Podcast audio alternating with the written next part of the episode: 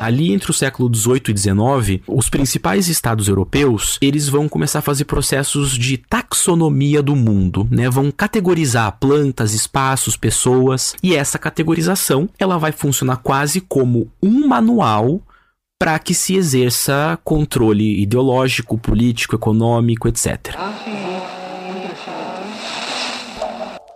Você está ouvindo o História FM.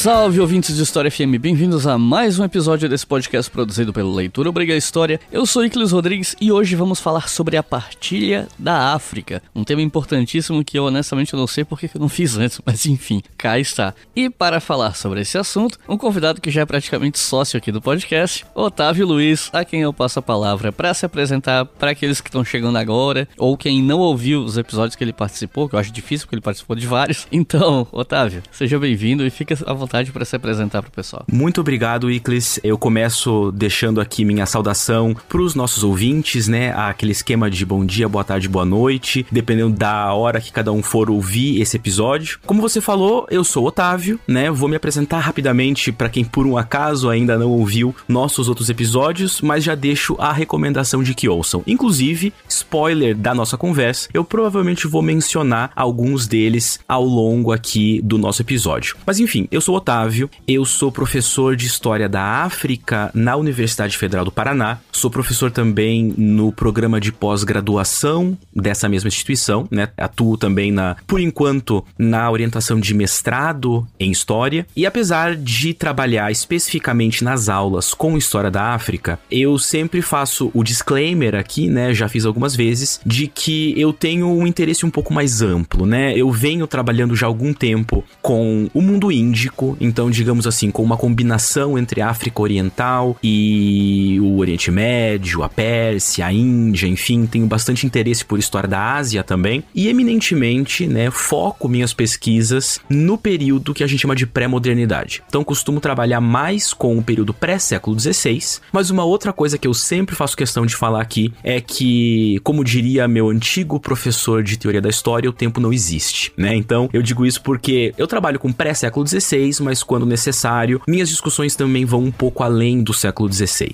Em especial porque eu trabalho bastante com estudos pós-coloniais, com orientalismo, que inclusive já gravamos um episódio sobre isso, né? Então, acabo trabalhando também com o século XX, acabo trabalhando bastante com o século XIX, com o século XVIII, o que me dá, talvez, assim, um certo conforto de trabalhar com alguns dos temas que a gente vem explorando aqui no podcast, né? Por exemplo, gravamos já sobre a Guerra Anglo-Zulu, que se passa em séculos que geralmente eu não abordo, mas que de novo me sinto até confortável para abordar. E hoje, claro, a gente vai falar de um evento da virada aqui do século XIX para o XX, um evento que eu trato bastante em sala de aula também, mesmo quando eu ministro disciplinas que falam sobre a África antes do século XVI, né? Para quem não sabe, aqui na UFPR nós temos África 1 e 2, então pré-século XVI e pós-século XVI, mas as discussões historiográficas, as questões mais imediatas sobre a história da África, enfim, aí as consequências históricas históricas desses eventos anteriores para a África hoje e para a historiografia são temas que são sempre muito importantes de serem abordados, né? Então eu acabo às vezes passeando para um pouco além do século XVI. E fico super feliz, aqui feliz entre aspas, porque o tema que a gente vai abordar hoje é um tema pesado, é um tema difícil em uma certa medida, porque ele envolve várias outras discussões. E ao longo aqui da nossa conversa eu vou dando algumas indicações do porquê que eu acho esse tema pesado e difícil. Dito isso, acho extremamente importante que a gente converse sobre a partilha da África. É um momento bastante chave para a história da África, para a história da Europa e, na verdade, para a história contemporânea como um todo. Assim, eu acho que é um desses grandes marcos históricos e historiográficos. Então, acho que vai ser bastante importante a gente levantar aqui alguns pontos, falar, mesmo que de maneira um pouco geral. E, como eu disse, ao longo desse episódio eu vou explicar um pouco do porquê que vai ser abordado. Alguns pontos vão ser abordados de forma um pouco mais geral. Mesmo assim, eu acho que é extremamente fundamental. Então espero que a gente tenha uma conversa bastante produtiva. Então é isso. Vamos conversar um pouco mais sobre a partilha da África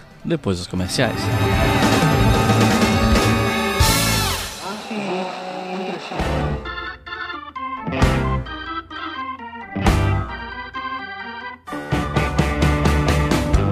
Então, gente, vocês já sabem do que, é que eu vou falar, né? Lógico, a nossa campanha no Apoia-se, porque é ela que financia o Leitura Obriga História e todos os outros podcasts da casa. Eu falo disso todo episódio, mas eu tenho certeza que tem algumas pessoas que ainda não entendem direito como é que funciona e sempre tem alguém novo chegando, então não custa nada explicar um pouquinho.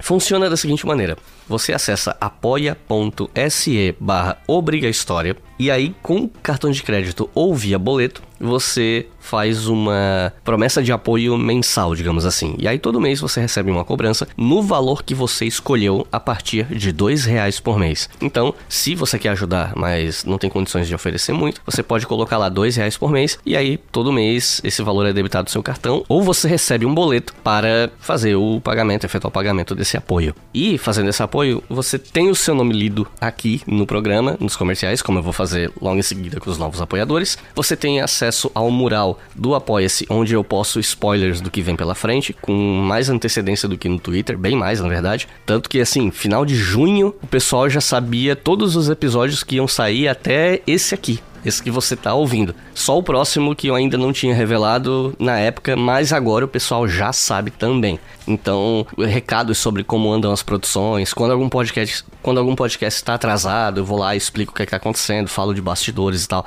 E com 5 reais por mês vocês podem ouvir o História FM com antecedência. Eu sempre posto lá uns dois dias antes no mural da Apoia-se, e aí você pode ouvir o áudio do episódio. E não só do História FM, isso também eu faço com o Estação Brasil e o Colunas de Hércules, que são outros dois podcasts que eu produzo, embora eu não apresente, né? Que são apresentados pelo Ricardo, o Estação Brasil, e o Vinícius apresenta o Colunas de Hércules. E para fazer esse apoio, é só acessar apoia.se barra E os nossos novos apoiadores e apoiadoras são Jairo Ataíde, Erlon Soares, Thiago Gerke, Matheus Pereira, Patrícia Butignon, Eric Dantas, Carlos Amin, Luísa Matiusi, Walter Bigelli, Davi Moura e Daniel Alves. Muito obrigado pelo apoio de vocês, pessoal. Graças a vocês que esse podcast existe e está sempre, na medida do possível, se expandindo.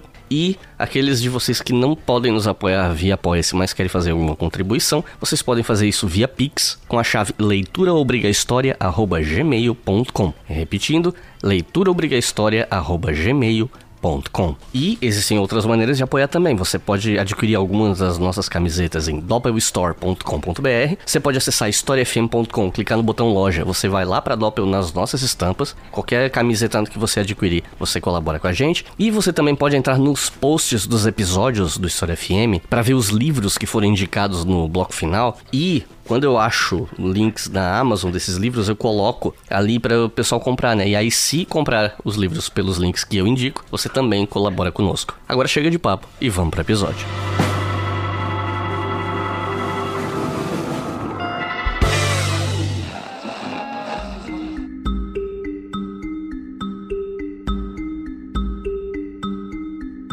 Quando a gente fala em partilha da África casualmente, nem sempre a gente faz um recorte mais específico, né? E antes de estudar esse assunto, quando eu ouvia a expressão partilha da África, eu achava que ela falava desde o século XVI até o fim do XIX, mas não é bem esse o recorte, né? E esse engano ele se dava principalmente porque eu sabia que os europeus estavam enchendo o saco lá na África há muito mais tempo do que apenas século XIX, né? Então eu queria começar te perguntando o seguinte: o que, que a gente pode falar sobre o contato entre europeus e africanos antes do fim do século XVIII? Esse comentário que você fez, Iclis, sobre a gente às vezes pensar a partilha da África, que de alguma maneira é um fenômeno com datas propostas de início e de fim, como sendo um processo muito mais longo, que abarca toda a modernidade desde o século XVI, eu acho que é um ponto bem importante até para a gente começar a falar desses contatos a partir do século XVI. Porque eu acho que quando a gente fala de processos de colonização, e eu diria que o ímpeto colonial é uma das grandes marcas da modernidade comunidade europeia, a gente tem essa impressão de que ele é constante e materialmente homogêneo de alguma maneira desde o século XVI.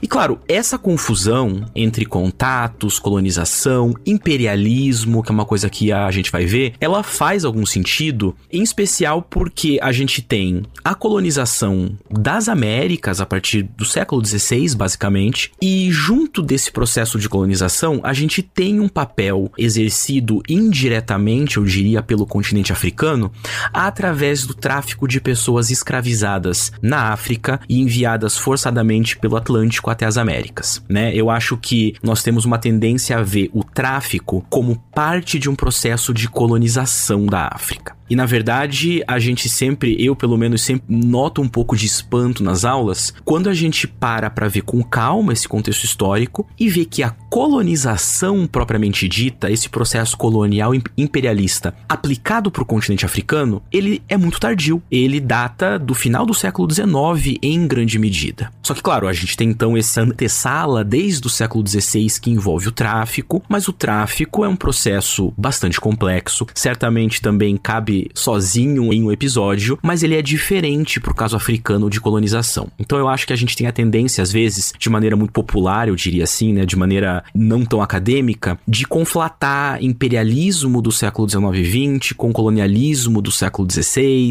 Muita gente usa o termo colonialismo para falar do século XIX na África também. Tem uma confusão com neocolonialismo, enfim, tudo isso a gente ainda vai conversar, mas então a gente precisa primeiro definir, antes de qualquer coisa, até de falar desses contatos a partir ali do século XVI, ou seja, antes do século XVIII, XIX, que a partilha da África se refere a um processo de colonização e um processo que vai explodir na segunda metade do século XIX. Contudo, mesmo que a gente tenha esse processo no século XIX, ele tem uma relação direta com todo um processo que começa no século XV. Muita gente coloca século XVI, mas eu iria mais para trás. Eu diria que ele começa no século XV, que é justamente isso que você falou, um processo de contato entre europeus e africanos que vai se desenvolver historicamente de uma tal maneira é que vai gerar consequências, que vai gerar processos de ligações que a gente pode criar com o colonialismo barra imperialismo do século XIX. Eu diria que talvez o primeiro ponto que tem relação entre aqui, que cria essa relação entre os contatos antes do século XVIII e os processos mais diretos de colonização na África depois do século XVIII, eles têm a ver com uma imagem racializada dos africanos. Então a gente vai estar tá falando aqui de processos materiais, de processos políticos, mas que eles são amparados por um processo de racialização. Para entender o que isso significa e também para entender esses contatos, a gente tem que também entender, precisa lembrar, na verdade, que formalmente, em especial, e essa imagem se cria formalmente no século XVIII, haviam duas ou três perspectivas de África ou de regiões africanas que eram distintas na visão dos europeus. Então, para os europeus, tradicionalmente, em tradições geográficas que voltavam lá para os períodos greco-latinos, mas que também tinham tem relação com outros processos históricos do continente, a gente tem que lembrar então que existem regiões diferentes para a África, três Áfricas diferentes, eu diria né? O pensamento europeu, então, baseado nessa tradição, ele pensa numa África nilótica, digamos assim, que seria basicamente o Egito. O Egito está sempre colocado como um espaço diferente na África. Haveria uma África árabe ou uma África que o Hegel, famoso filósofo alemão do século XIX, chama de África branca ou África árabe, que seria basicamente o que hoje nós chamamos de norte da África. E haveria uma África negra negra, que é o que a gente chama de África subsaariana ou África ao sul do Saara. Por que, eu tô falando que é importante entender essas três Áfricas que estão presentes no pensamento europeu? Porque quando a gente fala de partilha da África e quando a gente está falando de contatos entre europeus e africanos, geralmente nós estamos falando dessa porção que a gente conhece como África Negra, África ao sul do Saara. São esses contatos que são um pouco mais tardios, né, que começam ali no século XV. É essa África que é tida como África desconhecida, não mapeada, e acima de tudo é esse o espaço africano que vai ser constantemente racializado por correntes de pensamento europeu, e essa racialização vai ter sim um impacto nas atitudes e nas políticas que envolvem isso que nós chamamos de partilha da África. Então, como é que são esses contatos, né? Esses contatos eles vão começar com maior intensidade no século XV. Havia, claro, algum conhecimento prévio, né? Não havia um total desconhecimento por parte dos europeus de algumas partes dessa chamada África Negra, mas esses contatos começam no século XV de maneira mais direta, quando os portugueses eles conquistam a cidade norte-africana de Ceuta e um sujeito conhecido como Henrique o Navegador, ele começa a explorar algumas ilhas atlânticas da África, né? Então, mais especificamente, em 1420 ele chega nas Ilhas Madeira, em 1425 ele tenta se apossar das Ilhas Canárias, em 1431 ele chega em Açores, e aí a gente começa a ver que então, nessa primeira metade do século XV, em especial os portugueses começam a explorar mais a parte atlântica da África, né? Então começam a navegar cada vez mais ao sul. Tem várias razões para isso e existe aí provavelmente uma estrutura de política e pensamento que está relacionada com a chamada Reconquista. Mas de qualquer maneira, né, um pouco mais tarde, ali por volta de 1455, esse Henrique o Navegador, ele vai continuar financiando expedições em direção ao sul, né, em direção ao Atlântico. Ele vai financiar as navegações de um cara chamado Alvice Cadamosto ou Luiz Cadamosto, de um outro cara chamado Antoniotto Zodimari, e esses navegadores vão ir um pouco além dessas ilhas, né? Eles vão chegar na parte mais continental da África, vão explorar o rio Gâmbia, e um pouco mais à frente, um outro sujeito chamado Antônio Di Noli, ele vai chegar em algumas ilhas do que hoje é Cabo Verde, né? Então aí a gente vê nessa primeira metade do século XV já um processo exploratório em especial nas ilhas e nas partes mais costeiras da África, digamos assim, em especial ali da África Ocidental. A gente vai chegar depois na segunda metade do século XV e os portugueses vão seguir explorando a costa leste, oeste, enfim, eles vão cada vez mais expandir as suas viagens, né? E aí a gente vai ter Fernão Gomes chegando no que hoje é o país Gana e depois um outro sujeito chamado Fernão Pó, né, chegando no que hoje é Camarões. Nesse processo todo que marca aqui a segunda metade do século XV, um momento bastante importante é o ano de 1483, que é quando um outro português chamado Diogo Cão, ele vai alcançar a região do chamado Reino do Congo, o Congo. Um reino bastante famoso, localizado mais ou menos onde hoje é Angola, um reino bastante amplo, bem estruturado, com o qual os portugueses vão estabelecer uma relação muito próxima, diplomática, política, bélica, comercial, enfim. É um dos grandes pontos em que os portugueses vão tentar literalmente fincar sua bandeira de maneira mais intensa. Então, o que, que a gente tem? Ao longo do século XV, viagens costeiras em especial, que vão começar lá no norte e vão se estender basicamente até o que hoje é Angola. Isso, claro, a gente tem a noção, até pelo que a gente aprende na escola, que essas viagens vão embasar um certo senso descobridor e aventureiro dos portugueses, né? Que vai desembocar na chegada e na invasão das Américas, etc. Então, geralmente, essas viagens, esses contatos, eles são sempre vistos assim a partir de uma narrativa um pouco aventuresca, eu diria. Mas apesar dessa narrativa mais focada nesse espírito descobridor, exploratório, o foco dos portugueses nesse momento, ele era comercial. Isso é importante por quê? Porque esse foco comercial, ele vai nos informar de que maneira que o contato vai ser estabelecido. O contato, ele vai ser estabelecido e vai ser buscado em especial nas regiões aonde o comércio era possível. Ou seja, não vai haver de imediato uma tentativa de mapear todo o continente nas suas zonas internas, né? Isso fica muito para depois. O contato e a exploração europeia vai se dar em pontos aonde o comércio era viável. Isso geralmente significa nas regiões mais costeiras. Então ali na região aonde onde hoje é o Ghana, então a região que mais tarde os europeus vão chamar de Guiné, no Reino do Congo, que permitia um processo de contato e comércio mais intenso. Um pouco mais adiante, ali no século XVI, vai haver uma exploração dos espaços índicos também, que era onde acontecia um comércio muito intenso desde muito tempo entre árabes, indianos, chineses, africanos, etc. Né? Então, o interesse, eu insisto nisso isso, o interesse estava nas regiões onde o comércio era possível. O foco nesse momento era eminentemente comercial. Claro que nesse contato comercial havia a construção de imagens, havia a construção do exótico, haviam retóricas que construíam um certo nível de alteridade africana, mas o foco era comercial.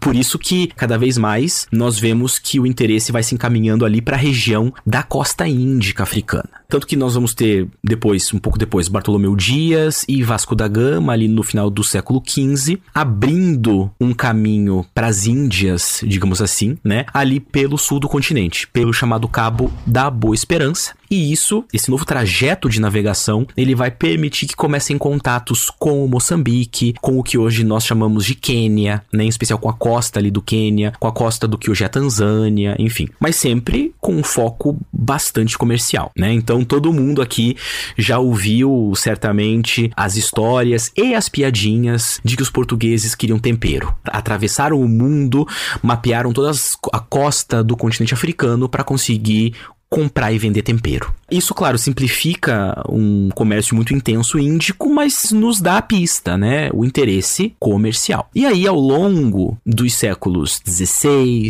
do século XVII e do século XVIII, a natureza comercial desse contato, ela vai ganhar mais força e vai avançar um pouco mais. Então, por exemplo, por algum tempo, os portugueses vão deter bastante influência nas costas centro-leste e centro-oeste, né? A partir tanto da costa Swahili e da diplomacia com o Reino do Congo. A costa Swahili é o nome que a gente dá hoje às cidades portuárias que formam Quênia e Tanzânia, né? Então, assim, cidades que estavam basicamente projetadas para o comércio, né? Os portugueses vão construir alguns fortes ali, vão tentar dominar um comércio que já existia, vão exercer bastante pressão ali, vão aumentar cada vez mais sua diplomacia com o Congo, e tudo isso vai gerando frutos comerciais. Pessoas escravizadas, ouro, alguma inserção ou controle em rotas que já eram bem estabelecidas.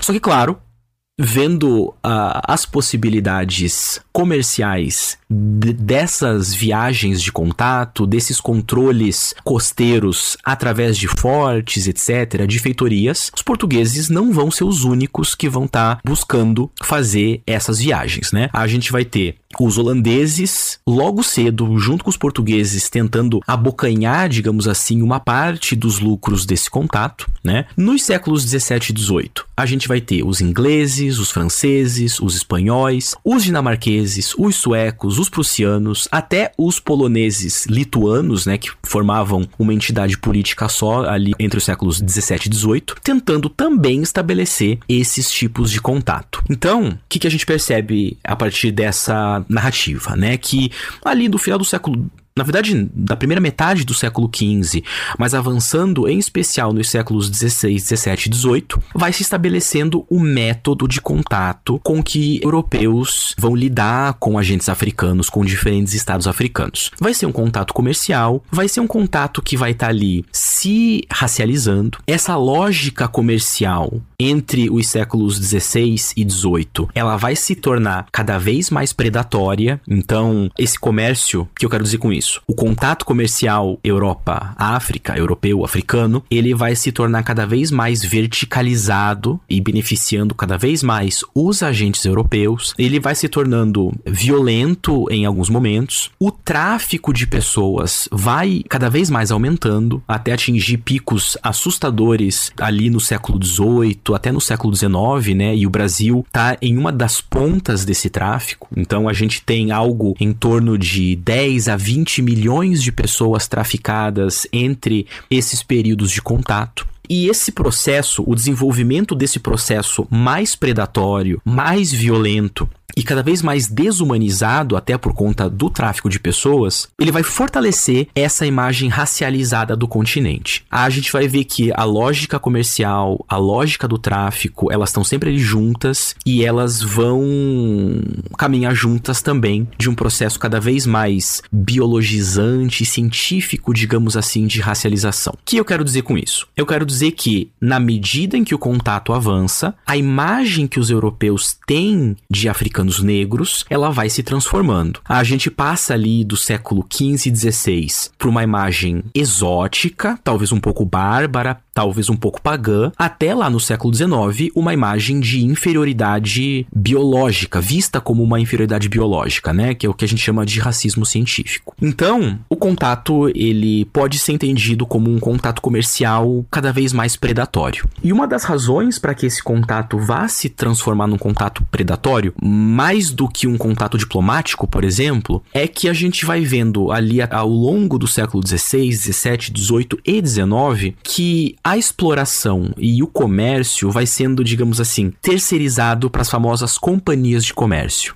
Né? Então, eu imagino que aqui todo mundo já ouviu falar de Companhia das Índias, as companhias das Índias Ocidentais, das Índias Orientais, etc. Essas são companhias de comércio, são companhias que recebem acionistas, que têm privilégios de comércio, de exploração e que vão cada vez mais racionalizar essa relação entre racialização e lucro né? São essas companhias que vão ajudar a tornar esse contato comercial cada vez mais predatório. Então, o que a gente também pode perceber é que, salvo algumas tentativas, não houve um grande ímpeto colonial de ocupação até o século XIX no que diz respeito à relação entre europeus e africanos. Esse contato comercial podia ser violento, houveram conflitos, mas por vários motivos, esse contato comercial não se desenvolveu antes do século XIX numa ocupação de larga escala do tipo colonial, como a gente vai ver ali no contexto da partilha da África. Alguns desses motivos a gente vai falar um pouquinho mais à frente, mas basicamente as nações europeias e as companhias de comércio, antes do século XIX, simplesmente não tinham capacidade técnica,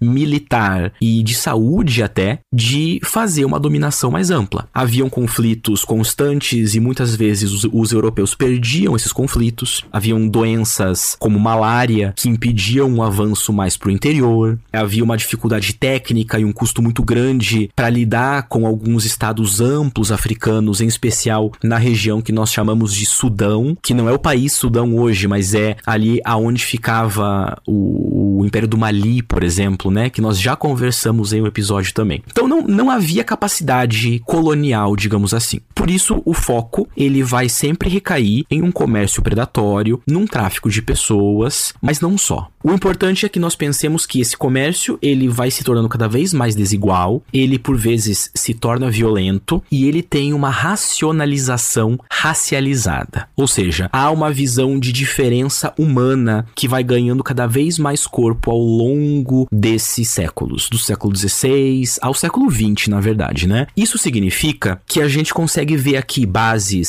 materiais, psicológicas, retóricas e ideológicas para um processo que vai acontecer no final do século XIX, que é a partilha da África. Então, por mais que nós percebamos que a colonização da África, o imperialismo na África, ele só vai ganhar corpo tardiamente, ele tem nas suas costas um processo muito mais longo e tem a ver com esses contatos entre europeus e africanos que se davam especialmente nas costas, tá? Nas costas do continente, na costa oeste, na costa leste, ou seja, na costa atlântica, na costa índica, eventualmente na costa mediterrânea também, mas isso é importante porque o avanço pro interior a partir das costas do continente vai ser um dos grandes pontos definidores da partilha da África. Tá? Então aqui é mais um desses elementos que nos mostram como perceber esses contatos prévios são importantes. Mas para mim, assim, eu queria deixar bastante evidente esse ponto de que esse contato era comercial, mesmo que desigual e mesmo que predatório. Mas ele vai se amparando numa racialização que vai permitir depois que os europeus, a partir da sua branquitude e do seu eurocentrismo, né, obviamente, se sintam quase que no direito de fazer uma partilha formal e material do continente africano. Entre o fim do século XVIII e a primeira metade do século XIX, os europeus começaram a avançar bastante no mapeamento da África, né? E aí eu queria te perguntar, quando essa dita partilha começou, e o começo eu vou deixar para depois, qual era mais ou menos o conhecimento que os europeus tinham da África? Bom, como a gente estava conversando agora, né, durante muitos séculos, o conhecimento europeu e consequentemente a cartografia europeia, etc, estava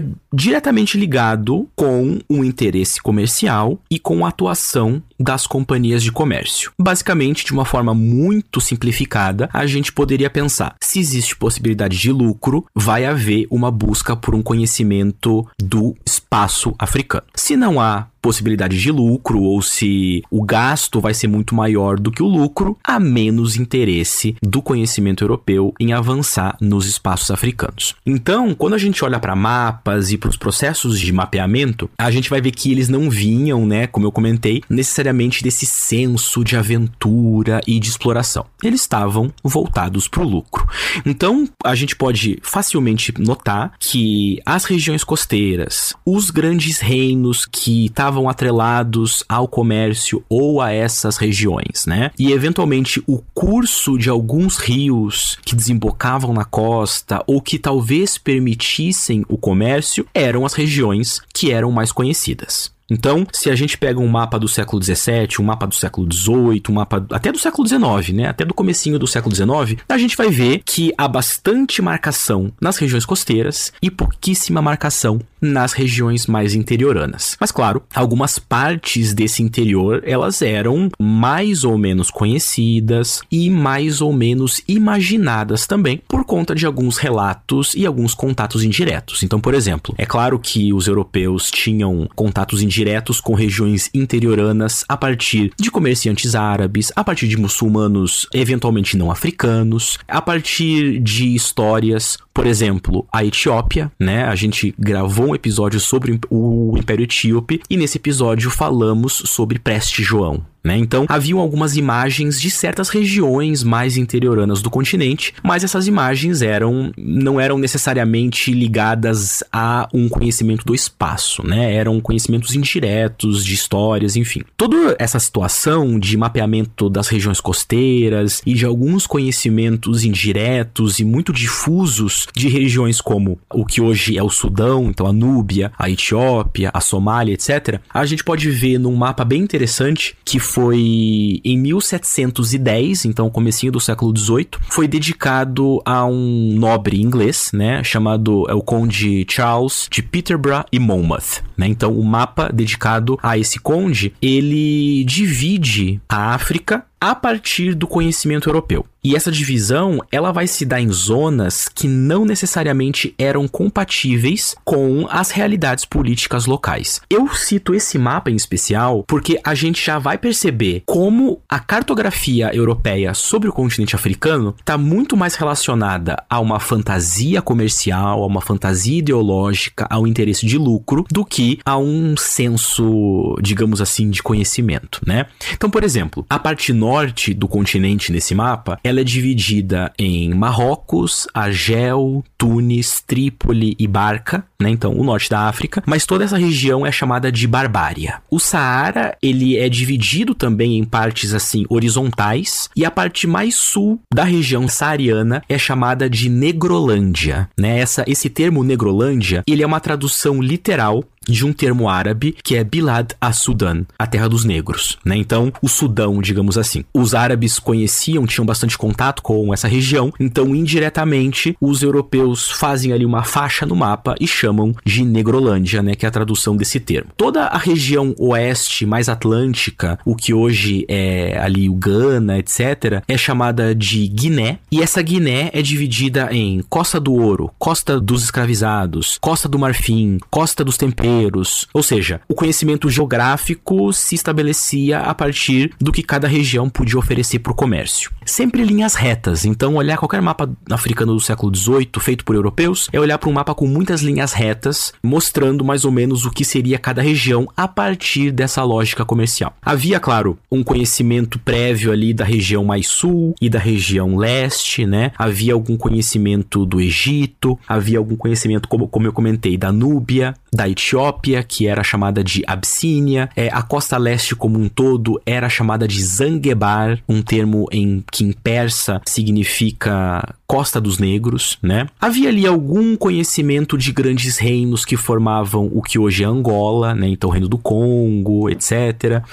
Havia também algum conhecimento de partes mais centro-sul, mais ou menos o que hoje é sul do Congo, Zimbábue e por aí, a partir de um reino que os portugueses tinham bastante contato, que era chamado de Reino de Monomotapa, né? Ou Muene Mutapa Então, havia ali um certo mapeamento com base em conhecimentos indiretos e com base em lógicas comerciais, né? Mas o que vai chamar atenção em boa parte desses mapas do século XVII e do começo do século XVIII, é, desculpa, do século XVIII e do começo do século XIX, é que falando de forma geral, a região que ali nós podemos entender como equivalente à bacia do Congo, então bem o centro, né, o chamado coração da África, ele geralmente é descrito como terra incógnita, ah, ou seja, terra desconhecida, ou às vezes até como Etiópia, mas não a Etiópia abissínia, a Etiópia que os antigos gregos e romanos davam de nome para regiões desconhecidas e, e gerais habitadas por pessoas negras, né? Então, essa Etiópia menos específica era ali o centro desconhecido.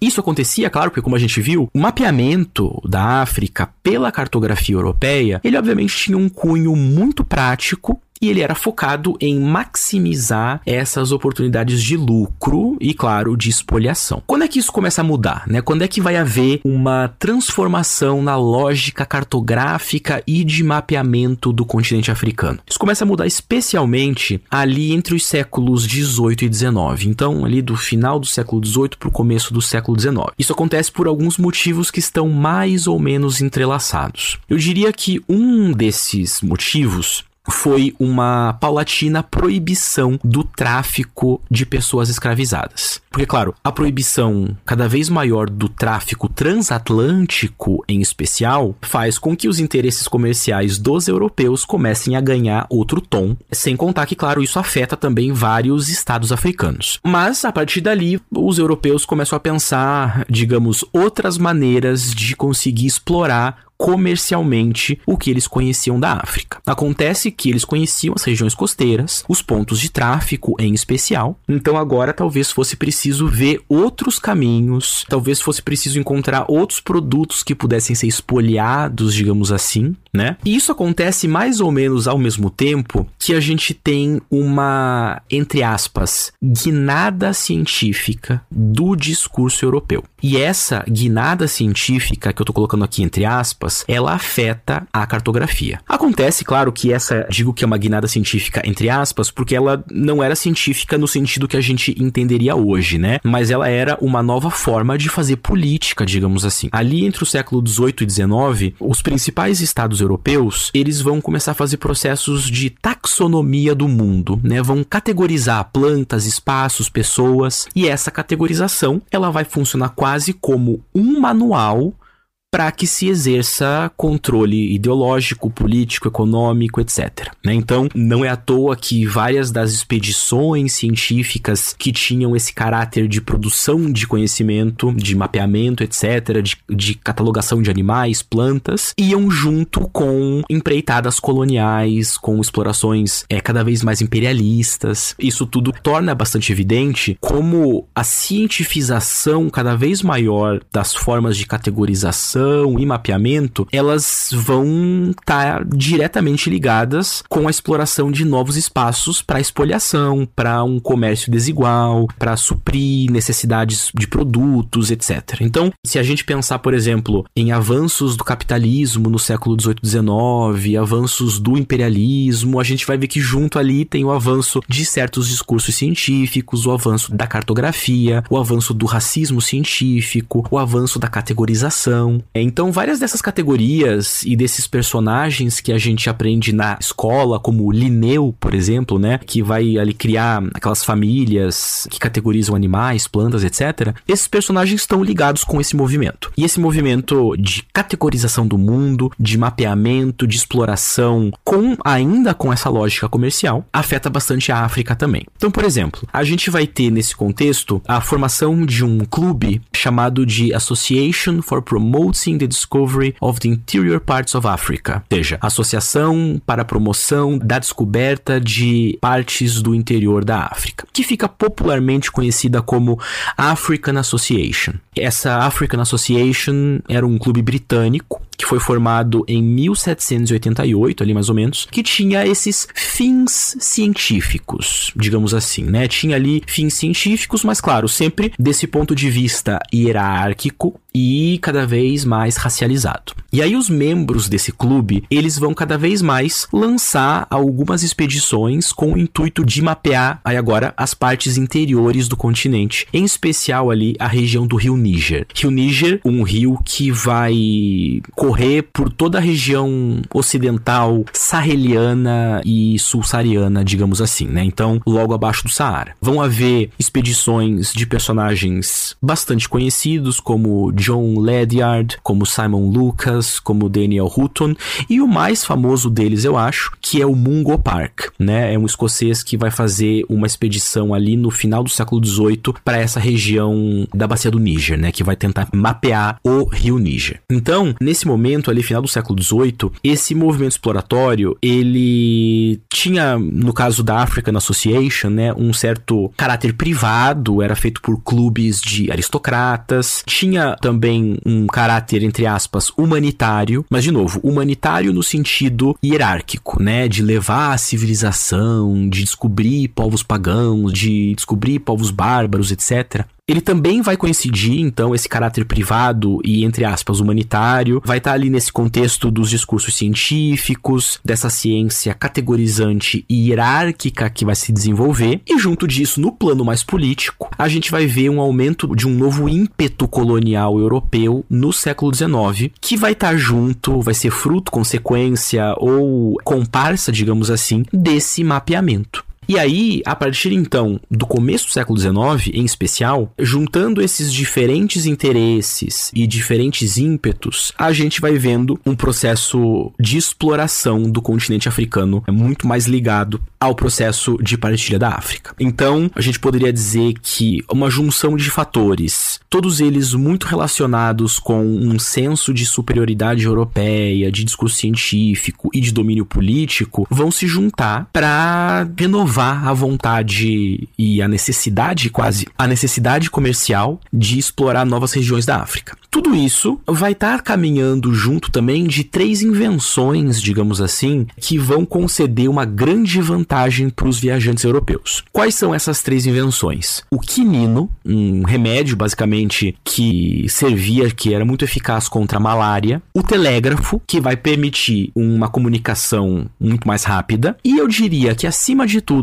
a metralhadora, né? Então, tendo metralhador em mãos, um remédio para malária e a capacidade de comunicação a velocidade com que a exploração vai se dar vai ser muito grande. E a sensação de superioridade vai aumentar. E o senso racializado vai aumentar. Tudo isso tá caminhando junto ali de alguma maneira, né? E aí, a partir daí, a gente vai ter algumas explorações muito famosas e que vão ser muito importantes. A gente vai se remeter ainda a elas, né? Como, por exemplo, a exploração, a viagem exploratória de um sujeito chamado David Livingstone, que vai buscar a origem do Nilo ali por volta dos anos 1840 e vai se perder nas regiões ali do Congo. A gente tem explorações de um outro sujeito chamado Henry Morton Stanley nos anos 1870, que inclusive vai encontrar o David Livingstone perdido. E aí tem uma história, assim, uma anedota muito famosa desse período exploratório, que eu acho que de alguma maneira bem súbita resume bem o senso de superioridade que os europeus tinham, né? Então o David Livingstone se perde, fica alguns anos perdido. E quando Henry Morton Stanley, que não conhecia o Livingstone, o encontra, é dito que ele simplesmente fala: Dr. Livingstone, eu presumo, né? Então, assim, com, com aquela uma coisa meio de pompa, de educação, né? De polimento europeu. E quando a gente vê as histórias dessas viagens e esse encontro entre esses dois exploradores, fica muito evidente que no imaginário europeu eles estavam explorando uma região totalmente desconhecida sem ninguém, assim, ou com grupos bárbaros, com canibais, com, enfim, uma imagem muito negativa. A gente vai ter algumas outras importantes expedições, como do Richard Burton e do John Spake, né, que vão uh, explorar ali os grandes lagos nos anos 1850 e de um outro sujeito chamado Pietro Paolo Savorgnan di Brazza, né, que vai ser um dos exploradores do Congo nos anos 1870. Então, se a gente vê essas datas, 1840, 70, 50, etc., dá para ver que haviam corridas basicamente. Então, por exemplo, Henry Morton Stanley e o Pietro di Brazza estavam correndo pelo Congo. Richard Burton e o John Spake estavam correndo pelos Grandes Lagos. Eu chamo atenção para esse senso de corrida porque isso também demonstra um pouco como,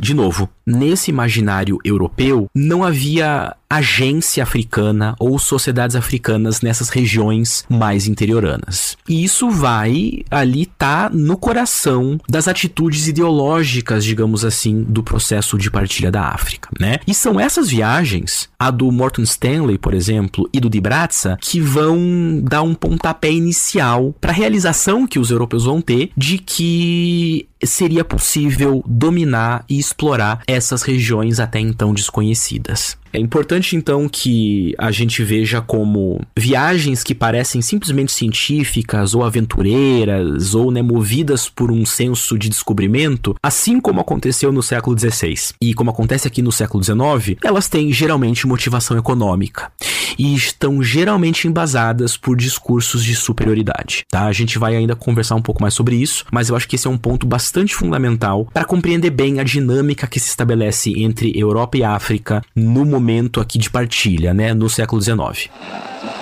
Após tantos anos de lutas e sacrifícios, promulgamos o Estatuto do Homem, da Liberdade e da Democracia, bradamos por imposição de sua honra. Temos ódio à ditadura, ódio e nojo.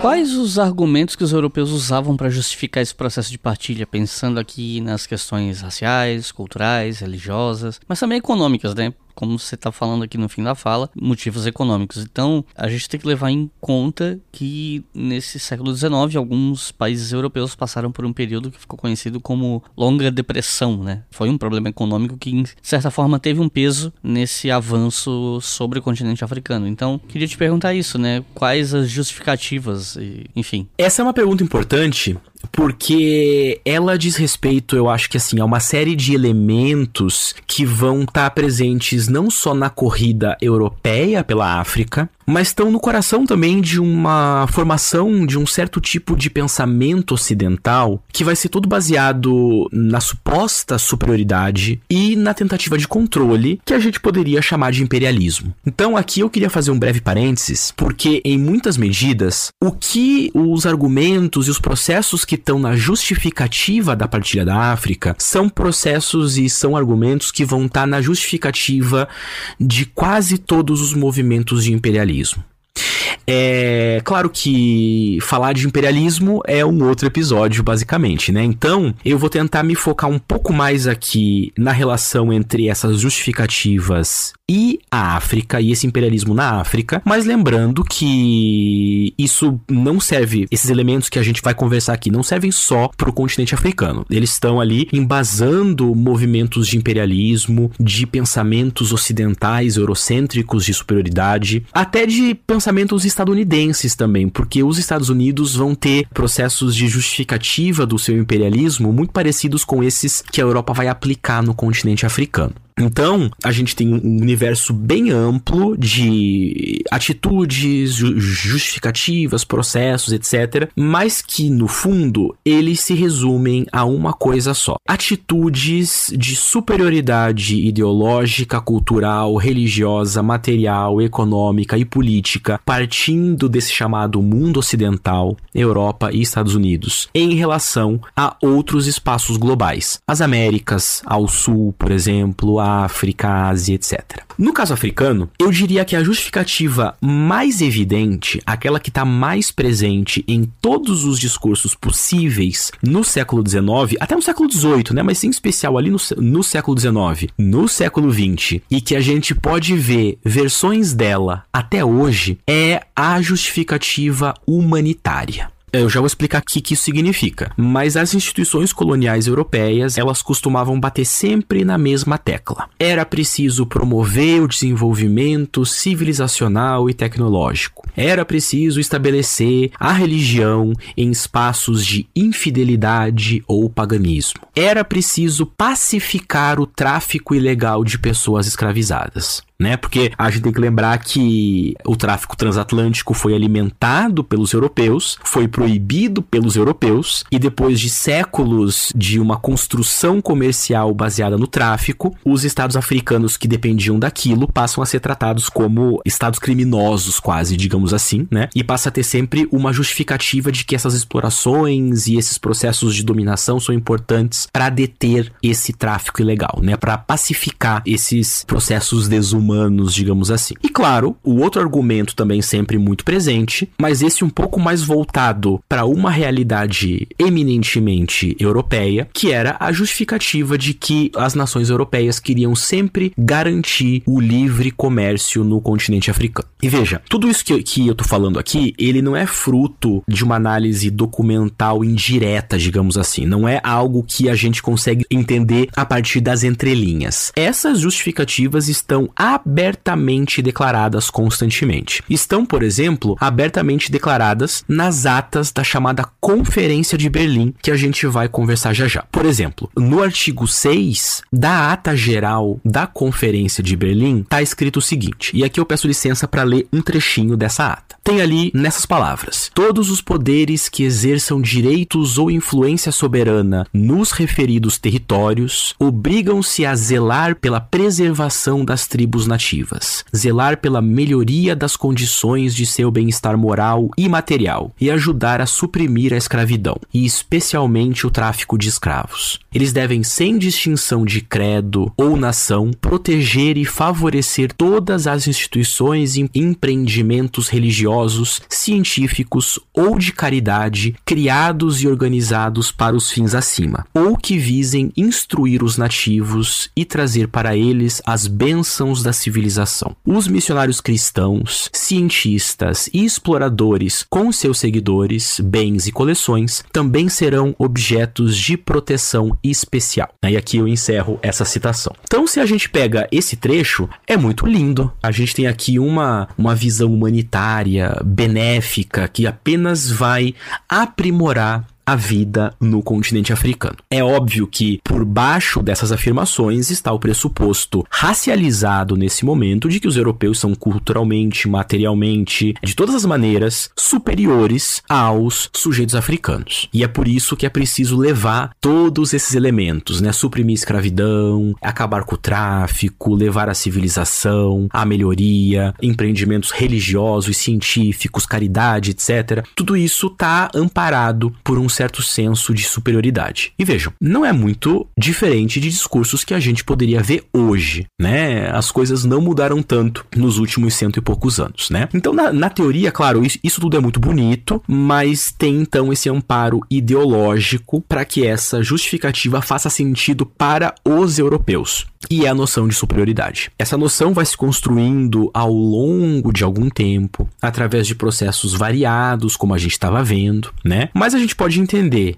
que no caso africano ela tem a base racial, né? A gente está falando aqui de um período que envolve o chamado, entre aspas, darwinismo social, o racismo científico. Aqui entre o século 18 e 19 é quando o pensamento racial científico vai ganhar corpo e peso. Só que essa noção de superioridade, claro, ela tinha essa dimensão científica, ela tinha essa dimensão um pouco cultural também, mas havia um lado mais político para ela, né? Um lado que, inclusive, vai ganhar forma nas noções de excepcionalismo, como a gente vê nos Estados Unidos, né? Então, por exemplo, nos Estados Unidos, desde a da primeira metade do século XIX, existe a chamada doutrina do destino manifesto. A ideia de que era o destino desse povo escolhido, os estadunidenses, de se expandir para regiões selvagens do oeste, para dominar outros povos, etc. Enfim. Aí tem todo o material para um outro episódio também. E nesse contexto de destino manifesto, de excepcionalismo político também, né? A gente tem, por exemplo, um poema escrito em 1899 por um poeta britânico chamado Rudyard Kipling, bastante famoso pelo livro da selva, as histórias do Mowgli, etc, né? E ele escreve esse poema chamado O fardo do homem branco.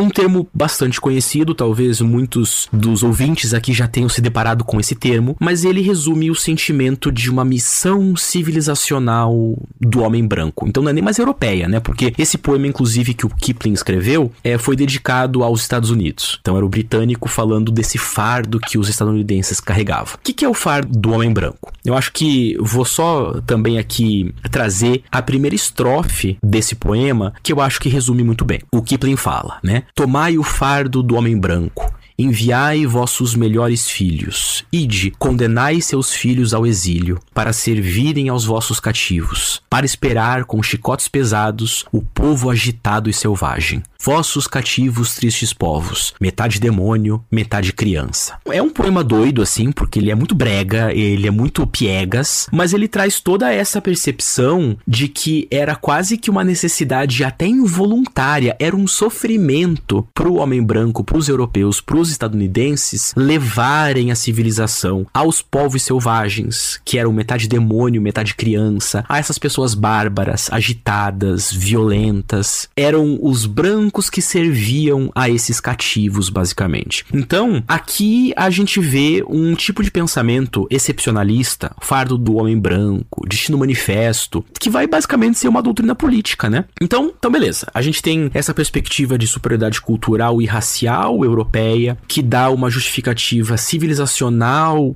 para esse processo de imperialismo na África, mas claro que há os aspectos econômicos subjacentes ali, né, que são igualmente importantes. Agora, essas justificativas econômicas, elas estão bastante, né, muito mais diretamente ligadas com contextos variados da história da Europa. A gente tem as revoluções industriais, a busca por matérias-primas, a expansão do capitalismo, né, as recessões europeias. Todos esses elementos, eles não vão estar tá necessariamente evidentes na documentação. Mas é muito evidente, por outro lado, que esse contexto europeu ele vai informar estratégias econômicas europeias. Ele vai informar o imperialismo. Eu acho que se a gente fosse um pouco mais aqui numa linha de compreensão do que é o imperialismo europeu, estadunidense também, mas aqui em especial europeu, a gente veria que ele é um processo político-econômico que está relacionado com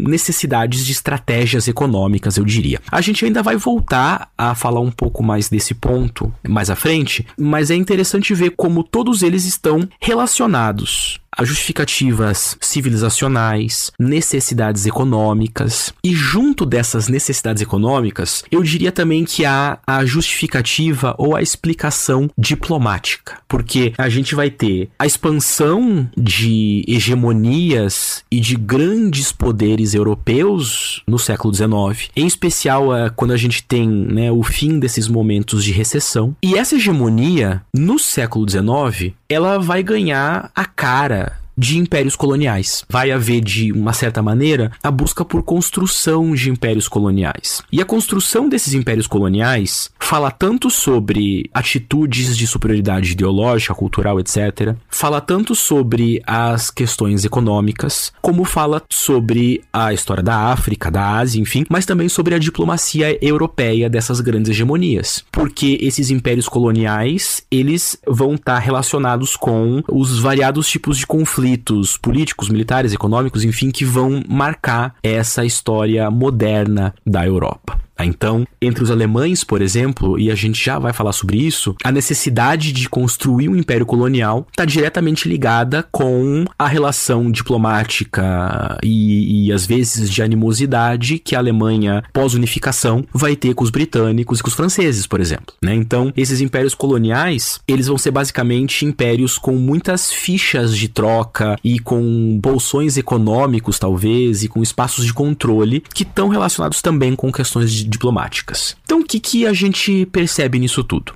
que existe uma miríade de explicações, de justificativas, na verdade, porque não são bem explicações, são justificativas. Mas, na minha opinião, todas elas estão marcadas, seja materialmente, seja ideologicamente, por um senso de superioridade racial. Eu acho que a ideia do fardo do homem branco resume muito bem essa situação que a gente está falando aqui. Né? Um, uma, uma, uma série de movimentos que, no fundo, vêm de uma mesma raiz, que, tanto na sua consequência material como na sua consequência ideológica, se relacionam com o senso de superioridade que vai se transformar cada vez mais num senso de superioridade racial, né? E que vai explodir aqui, então, entre os séculos 19 e 20 em especial. Quando que de fato começa esse evento, entre aspas, né, que a gente chama de partilha da África? Quando você vai achar esse material num livro didático ou qualquer coisa do tipo, partilha da África começa quando? Olha, essa pergunta é muito boa porque a gente percebe como história nunca é simples, né? E eu tenho certeza que os ouvintes do História FM já perceberam isso há muito tempo. A história nunca é simples e essa resposta se desdobra, né? Quando começa a partilha da África, né? Quando que é esse recorte? Esse recorte, ele se abre em algumas possibilidades que vêm de diferentes interpretações historiográficas sobre a própria partilha da África, né? Então, a gente poderia ver em livros didáticos mais antigos, por exemplo, ou em explicações mais tradicionais, que a data oficial da partilha da África começa entre 15 de novembro de 1884 e 26 de fevereiro de 1885 que é justamente o período que, em que acontece a Conferência de Berlim, né, que eu já mencionei antes. O que, que foi a Conferência de Berlim? Essa conferência foi um encontro organizado uh, pela Alemanha entre 13 outras nações, entre eles e a Áustria-Hungria, a Bélgica, a Espanha, Portugal, Itália, França, Holanda, Dinamarca, Reino Unido, a União, Suécia, Noruega, a Rússia, os Estados Unidos e, curiosamente, também o Império Otomano. Essa conferência de Berlim, ela é muito conhecida, muito famosa, porque ela gera uma visão popular de que nessa conferência essas 14 nações se juntaram, se sentaram ao redor de uma mesa, abriram o mapa da África e começaram a desenhar zonas de influência. Começaram a dividir literalmente um pedaço do continente para cada uma ou para algumas dessas nações europeias. Né? Não foram todas que participaram ativamente dessa suposta divisão das zonas de influência. Então é muito comum, por exemplo, se a gente buscar imagens, Conferência de Berlim ou Partilha da África, a gente encontrar charges em que a África é representada por um bolo ou uma pizza e cada país está ali pegando uma fatia. Mas não foi bem isso que a Conferência de Berlim foi. Né? Eu já vou explicar melhor isso, mas a gente poderia pensar então que essa data, novembro a fevereiro de 84 a 85, foi o momento em que nações europeias se reuniram não necessariamente para dividir o continente, mas para criar uma balança que evitasse conflitos europeus durante a expansão de domínios imperiais. Então, significa que já havia em 1884 e 1885 a percepção de que a África seria espaço de expansão imperial colonial, né? Então, essa reunião, essa conferência, ela dividiu menos o continente e ela serviu mais para estabelecer as regras, digamos assim, para criar um momento simbólico formal, digamos assim, de uma espécie de solidariedade imperial entre as nações europeias. O foco dela, se a gente pega e lê, tá geral, foi buscar basicamente um acordo de livre comércio na região da bacia do Níger, no rio Níger e também na região do rio Congo e estabeleceu uma série de regras econômicas para o futuro no que dizia respeito à África. Inclusive, Seria mais fácil então pensar a Conferência de Berlim como um encontro econômico, digamos assim, do Ocidente imperialista, do que como qualquer outra coisa. Porque, por exemplo, nenhum chefe africano foi convidado. E o sultão de Zanzibar, que é uma ilha que hoje está ali na Tanzânia, tentou, é, pediu para participar dessa conferência e não. Né? A conferência serviu para os europeus e para os otomanos. Ou seja, era um desses encontros imperialistas em que se pensava como evitar conflitos né? Então, claro, a Conferência de Berlim, ela pode muito bem ser o grande símbolo da partilha da África, mas eu não diria que ela necessariamente marca o começo dessa partilha. Eu não pegaria o ano de 1885 como o ano que marca o início dessa partilha. E de muito tempo para cá, dos anos 70 para cá, 60 até, a Conferência de Berlim já não é vista pela, pela historiografia com toda essa centralidade, né, como sendo o momento da partilha. Mas ela é um símbolo importante do imperialismo. E ela não é vista mais como o começo da partilha, porque quando a Conferência de Berlim acontece, na verdade, um processo de partilha já tinha começado. A gente vai ver um pouco mais disso um pouco mais à frente, mas mesmo antes de 1885, alguns países europeus, algumas forças europeias já tinham colônias estabelecidas na África. Já tinham um grande processo de estabelecimento de zonas de influência em certas regiões, né, como no caso do Reino Unido, por exemplo, e já havia um senso de corrida. Então, basicamente a conferência acontece porque já havia uma partilha em curso. E essa conferência vem para, como eu comentei, dar um certo senso de solidariedade. Então, essa colonização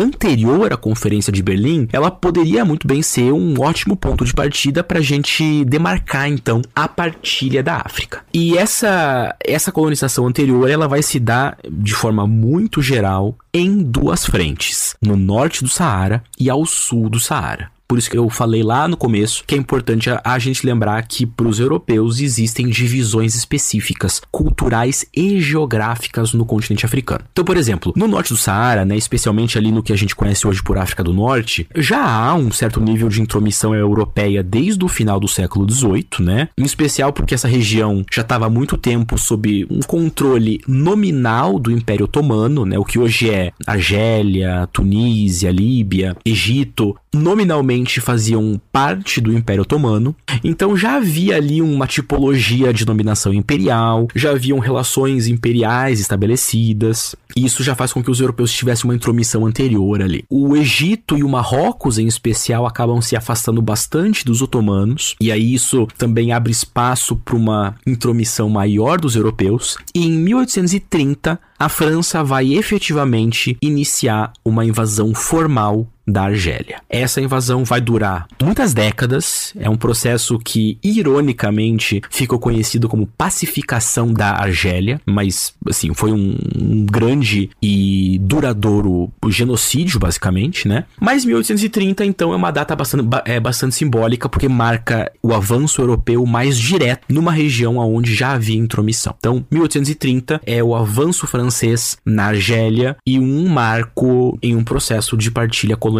Já o sul do Saara, a gente vai ter ali um, um outro conjunto de elementos que eu acho que vão despertar cada vez mais o interesse europeu e vão justificar ainda mais essa partilha, né? Um desses processos que nós mencionamos em outro episódio da Guerra Anglo-Zulu é a descoberta de diamante na região do Transvaal, que vai acirrar muitos ânimos econômicos. E um outro processo bastante relevante que está acontecendo ali, está servindo de, de ponto de partida para a partida da África, né? Tá ligado com o que a gente falou agora há pouco sobre a exploração do continente. Porque esses processos exploratórios do começo do século XIX, que eu mencionei, o David Livingstone, Henry Morton Stanley, o Pierre de Brazza, eles levam a uma ocupação da bacia do Congo. Né? Então, entre 1870 e 1880, o rei da Bélgica, o Leopoldo II e a França estavam ali numa disputa silenciosa pela dominação efetiva da bacia do Congo nas figuras do Henry Morton Stanley, no caso do, do Leopoldo II, e do Pierre de Brazza, no caso da França. Essa disputa acaba envolvendo interesses portugueses, interesses britânicos, interesses árabes a partir do sultanato de Zanzibar, e é bem possível que esse acirramento ali pela conquista, pela ocupação, pelo mapeamento da bacia do Congo, ele possa ser visto como um dos grandes marcos da partilha da África. E aí eu diria que se a gente quiser demarcar um momento específico dessa disputa pela bacia do Congo, a gente poderia formalmente escolher 1876, que é quando Leopoldo II ele vai formar a International African Society, né, que era uma companhia para exploração do Congo e para demarcar ali o interesse que ele tinha nessa região. Opinião. Então, eu diria que a gente tem algumas datas arbitrárias, né? 1885 para a Conferência de Berlim, 1876 para um momento chave de ocupação da Bacia do Congo, 1830, inclusive, que é quando a França invade a Argélia. Cada um desses momentos ele representa um momento colonial diferente. Na verdade, se a gente quisesse exagerar um pouco, a gente poderia até voltar para 1452, né, ali século XV, que é quando justamente o ano em que o Papa Nicolau V ele lança a bula, uma bula chamada Dum Diversas, né, que vai conceder aos portugueses o direito de explorar e escravizar e dominar espaços não cristãos, né, como se já fosse uma divisão prévia do mundo. É claro que essas bulas papais têm todo um outro contexto, enfim, tô até exagerando um pouco aqui, mas é possível ver que essas muitas datas mostram como esse processo é complexo. Mas, na minha opinião, eu acho que se a gente não esquece de todos esses processos históricos anteriores ao século XIX, a corrida pela bacia do Congo, ela é bastante simbólica e pode servir como um bom marco inicial para a partida da África, né? Não é à toa que é justamente nessa região que vai se passar uma história famosa, né, do livro Coração das Trevas, do Conrad. Essa região é a última região do continente africano a ser mapeada pelos europeus. Essa região é que vai fazer com que algumas nações comecem a se preocupar com o destino desses processos imperiais, e isso acaba de alguma maneira levando ao encontro formal, né, a essa cúpula que a gente percebe ali na Conferência de Berlim. Então, talvez 1876 seja, historiograficamente falando, um bom ponto de partida para a gente compreender a partilha da África. Você está ouvindo o História FM.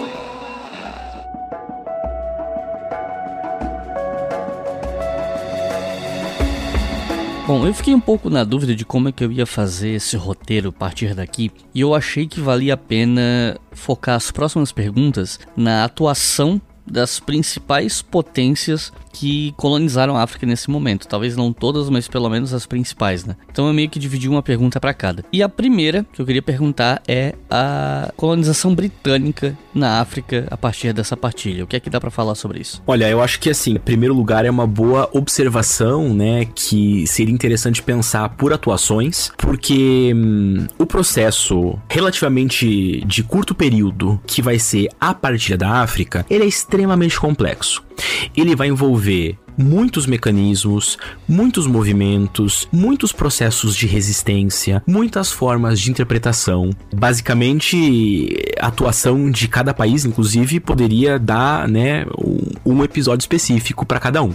Então, a gente pode olhar para essas atuações de forma um pouco mais geral, né, sem explorar muitas dessas especificidades, porque senão a gente nunca mais termina de gravar esse episódio. Porém, notando alguns movimentos mais gerais, talvez a gente consiga ter um panorama interessante da atuação europeia na partilha da África. Porque antes de comentar, por exemplo, so sobre a Inglaterra nesse caso, a gente tem que lembrar que durante muito tempo a historiografia pensou a partilha da África como um fenômeno eminentemente europeu. Bom, é um fenômeno eminentemente europeu porque está diretamente relacionado com o imperialismo. Mas ao mesmo tempo, acabou quase que se comprando essa imagem de um continente africano passivo, digamos assim, sem qualquer agência nesses processos. Existe sim muita agência africana, existem muitos processos de negociação, existem muitos processos de resistência, existem muitos conflitos militares. E obviamente seria é, sempre muito importante que a gente levasse em consideração que existe essa dimensão africana.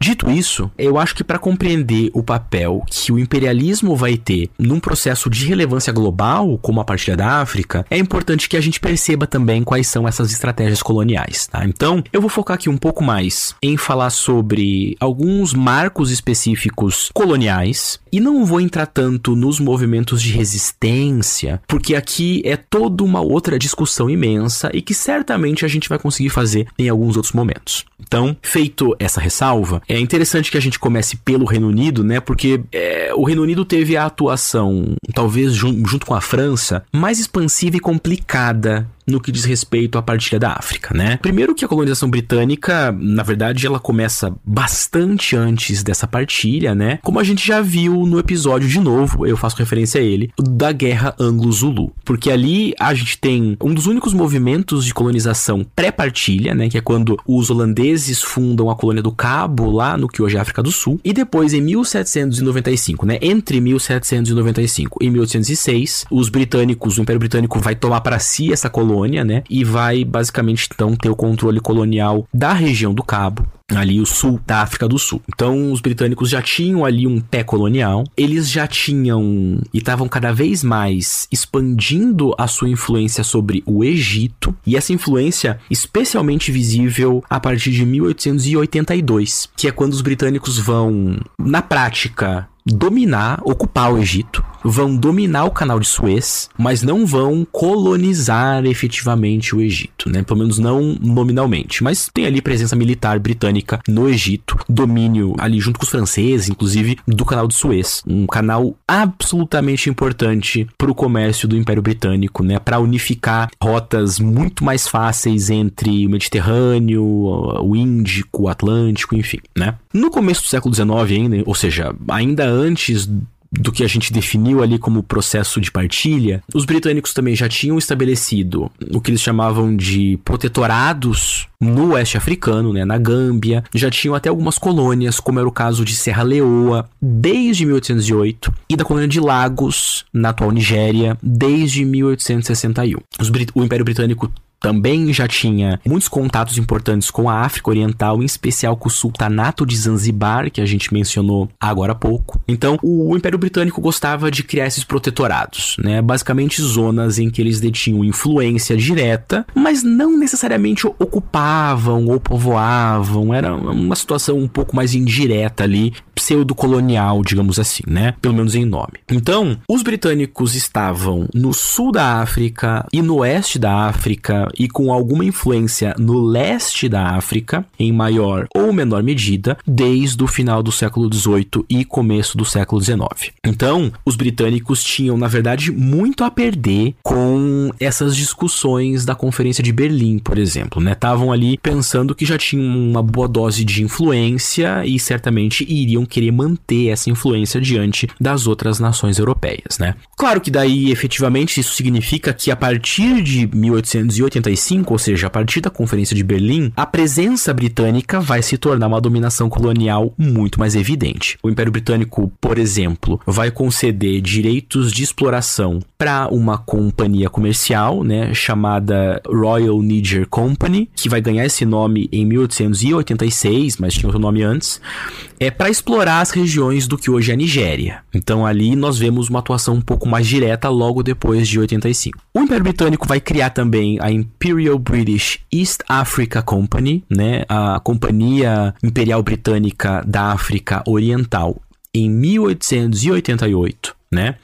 E a partir dessa companhia vai estabelecendo zonas de influência importantes em partes da Somália, pelo Quênia, em partes dos Grandes Lagos. Ainda no ano seguinte, em 1889, né, vai criar a British South Africa Company, a companhia britânica sul-africana, para explorar essas regiões mais sul da África. E essa companhia é bastante importante porque vai ser comandada por Cecil Rhodes. Cecil Rhodes foi um explorador, um empresário, um colonialista enfim, britânico, que se tornou muito famoso, inclusive porque é uma charge dele com as pernas abertas sobre o continente africano, um pé no Cairo, no Egito, e um pé no Cabo, no sul da África do Sul. É, demonstrando esse interesse britânico de ter influência e inclusive rotas efetivas terrestres, né, ferrovias que ligassem o extremo norte ao extremo sul da África, né? Então tudo pela exploração comercial, pelo trânsito de matérias-primas, de diamante, de ouro, de cobre, de ferro, enfim. E essa British South Africa Company é um dos grandes exemplos disso, porque Cecil Rhodes foi um dos grandes símbolos do que foi a colonização britânica no final do século XIX. Mas mais à frente ainda, o Reino Unido ele vai seguir nesse processo de criar protetorado estados, incorporar colônias, explorar essas colônias por meio de companhias de comércio, né? E ali, por volta de 1900, os britânicos estão ocupando todo o Egito e o Sudão, uh, o que hoje é o Sudão, o que hoje é a Somalilândia, Uganda, Quênia, Nigéria, Costa do Ouro, né, que hoje nós chamamos de Gana, Serra Leoa, Gâmbia, boa parte do sul e do centro-sul da África, né? São regiões que eram chamadas de África do Sul, Basutolândia, Suazilândia, Bechuananalândia, Rodésia do Sul e Rodésia do Norte. Várias regiões ali já sob domínio ou influência muito direta britânica, já na virada do século XIX para o século XX, né?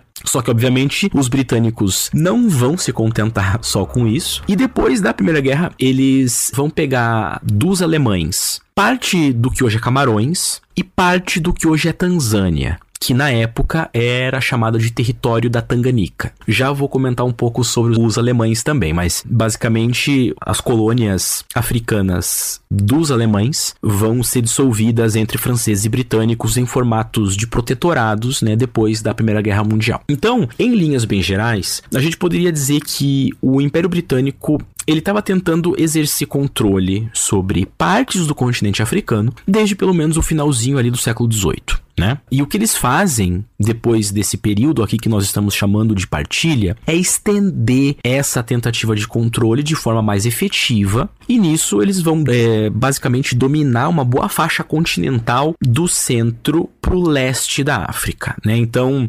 a, a, a atuação britânica vai estar tá concentrada numa faixa assim que desce do Egito até a África do Sul, enquanto que em especial a França vai estar tá mais concentrada nas regiões ocidentais do continente africano. Então, a gente também poderia perceber que esse domínio colonial britânico na África, assim, de forma bem generalizada, ele estava baseado né, nessas ideias de protetorado e de governo indireto. Esse termo, governo indireto, ele começa a ser implementado, em especial ali na região da Nigéria, do que hoje é Nigéria, por um oficial colonial chamado Frederick Lugard e começa a ser exportado para outras regiões. Então, era uma característica britânica buscar acordos desiguais com chefias locais, não despender muito dinheiro, não gastar muito com as ações coloniais, né? Mas manter essas formas mais indiretas de governo. Obviamente, os britânicos vão, mesmo diante dessa tentativa mais indireta ou de fazer esses acordos, vão enfrentar resistências ferrenhas, vão ter conflitos, como por exemplo as guerras com os Ashanti, que são grupos da região oeste atlântica, ali sul, né? Do que nós chamávamos de Guiné, onde hoje está o Ghana, por exemplo. E são guerras que vão se estender durante quase todo o século XIX, anteriores à partilha, posteriores à partilha, mas que vão demonstrar como nem sempre essa estratégia britânica vai dar certo. Mas a historiografia costuma atribuir ao Império Britânico esse caráter do governo indireto, né, como proposto, como idealizado pelo Frederick Lugard. Mas eu acho que uma maneira de internalizar bem em uma imagem a colonização britânica na África é justamente pegar essa ideia da ferrovia do Cairo ao Cabo, né? Se a gente olha essa charge do Cecil Rhodes, né, se estendendo por todo o continente, a gente já tem ali uma boa indicação do tipo de interesse colonial que os britânicos tinham no continente africano. Thousands of refugees fled Europe to South America after the Second World War. Hiding among them were top-ranking Nazi war criminals. E a próxima potência europeia que eu trouxe aqui para a gente discutir é a Alemanha. Como é que foi a colonização alemã na África? Olha, a expansão colonial alemã no continente africano certamente está ligada com a unificação da Alemanha ali em 1871. A unificação alemã vai se dar num período de acirramento colonial, como a gente já mencionou aqui algumas vezes, né? E a dominação, né, o processo de expansão colonial alemã acaba ganhando forma efetivamente a partir de 1884. Então, logo antes, alguns meses antes do chamado para Conferência de Berlim. Né? Então, obviamente, por essas questões políticas próprias da Alemanha, eles não iniciam essas corridas coloniais tão precocemente quanto franceses e britânicos, por exemplo. Né? Então, a Alemanha, entre 1884 e 1885, vai estabelecer mais ou menos assim uma espécie de três grandes regiões coloniais vai estabelecer a África Ocidental Alemã, que na verdade eram outras duas colônias, Camarões e Togolândia, né, que extraoficialmente nós chamamos de África Ocidental Alemã. Vai estabelecer aí sim com esse nome, África Oriental Alemã, que vai incluir o que hoje é Burundi, Ruanda, Tanzânia e alguma partezinha ali do norte do Moçambique. E vai estabelecer o que provavelmente é a sua colônia mais famosa, né, o Sudeste Africano Alemão, que é basicamente o que hoje é a Namíbia. Então, a gente consegue ver que a Conferência de Berlim e o interesse colonial alemão, eles vão, vão acontecer mais ou menos ao mesmo tempo, e essas duas coisas estão, de alguma maneira, inter interligadas, né? É, em especial se a gente pensa que essa Alemanha unificada estava correndo ali para compensar o tempo não buscado atrás de hegemonia, digamos assim, né? Então, uma busca por hegemonias, por poderes que Inglaterra, por exemplo, já tinha ali vindo de algum tempo. Agora, essa nova estrutura política alemã estava ali correndo atrás junto com essas outras nações europeias, né? Então, regular esses ímpetos coloniais acaba sendo um imperativo para várias dessas nações, por exemplo, a Alemanha, né? Então, salvo um breve período entre 1911 e 1916, que é quando a Alemanha vai muito brevemente avançar sobre colônias francesas na África Central, a dominação colonial alemã, como eu já comentei, vai ser dissolvida em 1919 depois do Tratado de Versailles, né, com o fim da Primeira Guerra Mundial ali em 1918. Esses territórios que eram da Alemanha vão passar para a França, no caso do Camarões, vão passar para o Império Britânico, no caso de Togo e da África Oriental, vão passar para a Bélgica, no caso de Ruanda e Burundi, né, e para a África do Sul, no caso do Sudeste Africano. Nesse momento, a África do Sul já era uma estrutura um, um pouco diferente, tinha alguns acordos específicos com o Império Britânico. E a política colonial alemã, ela vai começar, vai ter o seu primeiro passo na África, criando protetorados e oferecendo auxílio e, e proteção, literalmente, para alguns empreendimentos comerciais indiretos. Ou seja, empreendimentos comerciais alemães privados, né, vão estar tá sob proteção do Estado alemão e é assim que vai começar essa política colonial. Então, por exemplo, no Sudeste Africano, Namíbia, né, é o processo colonial ele começa como proteção imperial para um comerciante chamado Adolf Luderitz, e a partir desse momento, a Alemanha vai terceirizando, digamos assim, o custo de exploração, né, para esses empreendimentos, ela vai oferecendo protetorados, esses empreendimentos privados vão auxiliando na expansão colonial. E, consequentemente, claro, as sociedades que vão estar tá sob domínio colonial também vão estar tá basicamente sob controle de sociedades, de companhias de comércio, de empreendimentos privados, né? É o caso, por exemplo, da Deutsche Ostafrikanische Gesellschaft, né, a Sociedade Alemã da África Oriental, que foi formada em 1885 para lidar com a região do leste africano. No oeste africano, o Bismarck, Otto von Bismarck, né, que era o chanceler nesse momento, escolhe um comissário imperial para fazer o mapeamento dessa região, para delegar processos de controle, né, um sujeito chamado Gustav Nachtigall, uma figura muito importante na colonização de Camarões, da Togolândia, etc, né? Mas nesses processos de terceirização para essas sociedades, de proteção de empreendimentos privados, a gente consegue perceber que uma coisa que chama bastante atenção no processo alemão é uma espécie de relativa má vontade, digamos assim, tanto do Bismarck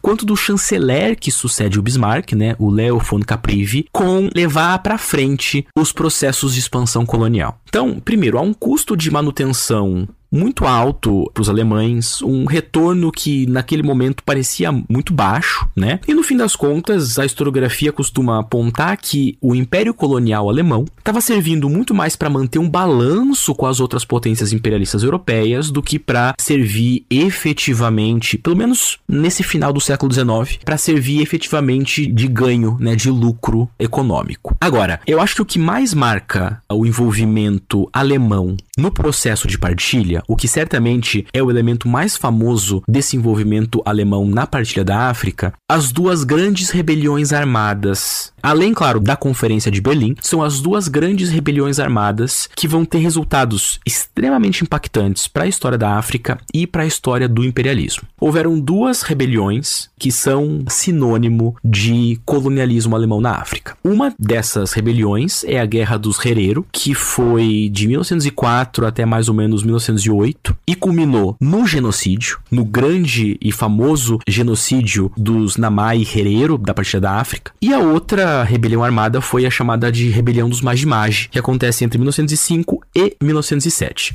Né? Então, no caso da rebelião Maji-Maji, foi que começou a haver um descontentamento com as políticas coloniais alemãs, né? um excesso de taxação, um elemento que a gente vai ver em toda a partilha da África. Descontentamento com excesso de taxação, com excessos violentos, etc. Até que daí, em 1905, um sujeito chamado Kinjikitili Ngwale, que era de uma etnia Matumbi, ele começa a fomentar essa rebelião através de uma série de discursos espirituais que misturavam Islã com religiões locais, enfim. Ele passa a se intitular Boqueiro, que é o título de uma divindade, e ele prepara um elixir mágico que seria dado aos rebeldes e esse elixir, que passa a ser conhecido como magi, é o termo para água no idioma Kiswahili, ele faria com que a munição, né, as balas dos alemães se dissolvessem quando atingissem os rebeldes. Isso, obviamente, acaba dando um senso de motivação para essa rebelião. Não quer dizer que esse elixir fosse tido como necessariamente verdadeiro, mas servia como pretexto, né? O Ninjikitiri Ngwale, ele é morto em 1905 mas mesmo assim, a rebelião continua e vários movimentos rebeldes foram se espalhando até 1907. Então, essa rebelião dos Majimaji, que aliás eu não comentei, mas acontece na África Oriental, ou seja, no que hoje é a Tanzânia, ela envolve um, consequências bastante graves para a região, né? Passa a ter um, uma crise de fome muito grande depois de 1907, recrudesce-se os processos coloniais alemães nessa região e acaba se criando um símbolo para um nacionalismo que iria surgir dali a algumas décadas nessa região. Já o caso das guerras dos Herero e do genocídio que eu comentei, a gente vai ter algo muito semelhante, um processo de descontentamento com as políticas coloniais na região do que hoje é a Namíbia, em especial porque elas envolviam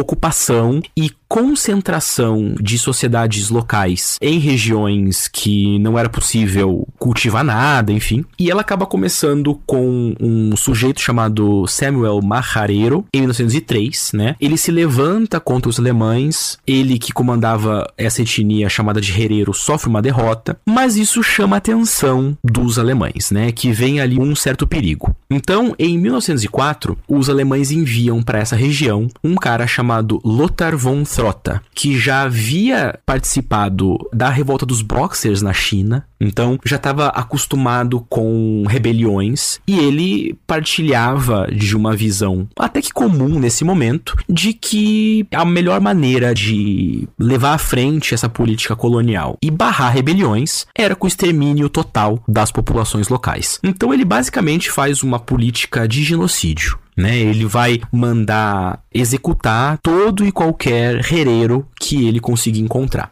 Logo, né, em 1905 por aí, essa política se refreia um pouco, mas começam a se criar campos de concentração. Esses campos de concentração vão servir para isolar populações herero e também namá ou namáqua, que é um termo mais antigo aplicado pela historiografia a certos grupos étnicos que também vão se levantar contra os alemães, né? Então por isso que são os namá e os herero, porque são dois grupos diferentes que vão levar a cabo rebeliões diferentes. Mas isso aqui é muito importante, essa passagem aqui da política colonial alemã no oeste africano é importante, porque primeiro, a gente vai ver a presença de campos de concentração e de, e de formas de genocídio, de políticas de genocídio muito sistemáticas, muito bem pensadas, né? Não é só um conflito em que muita gente morre, são políticas de genocídio. E existe vários argumentos, né, que relacionam políticas nazistas posteriores de genocídio e de campos de concentração com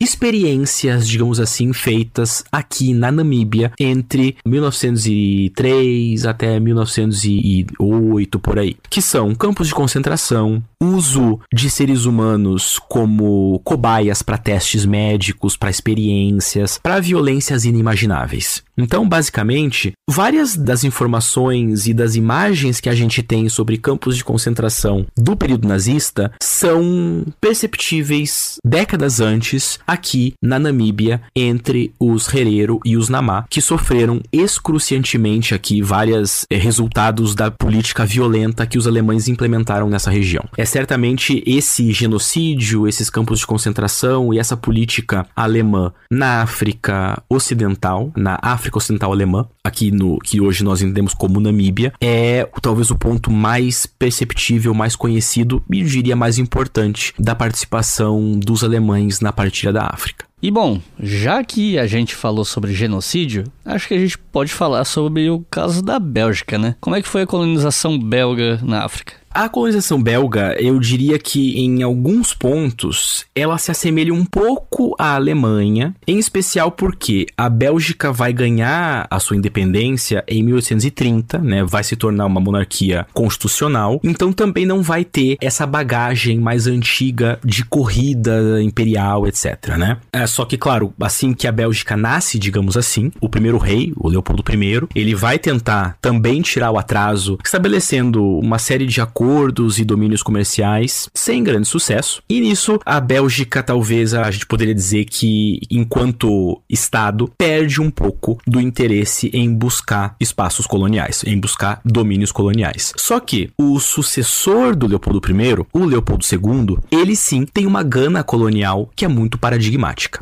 Porque ele é um caso importante para pensar a partilha, porque como o governo belga não queria financiar a expansão colonial colonial, mas o Leopoldo II em especial individualmente queria, o projeto belga na partilha da África, ele é quase que sinônimo do projeto individual do Leopoldo II. E como Leopoldo II é um dos financiadores daquelas corridas exploratórias pela bacia do Congo, a gente já pode imaginar que a colonização da Bélgica, ou melhor, do Leopoldo II, vai nessa direção e vai ter aquele efeito importante na corrida e na partilha que vai se simbolizar, como a gente viu na Conferência de Berlim. Então, o Leopoldo II ele é uma figura importante e simbólica até para marcar o início da partilha da África, como a gente viu, né? Porque é a partir da ambição dele que vai se materializar a exploração, o mapeamento e a colonização de boa parte da bacia do Congo, né? O Congo, ele vai ser reconhecido internacionalmente como uma propriedade privada do Leopoldo II, oficialmente a partir de 1885. E aí é quando ele vai ganhar o nome de Estado Livre do Congo. Então, existe uma diferença entre Congo belga e Estado Livre do Congo. Congo belga passa a existir a partir de 1908 e a gente já vai comentar. O Estado Livre do Congo é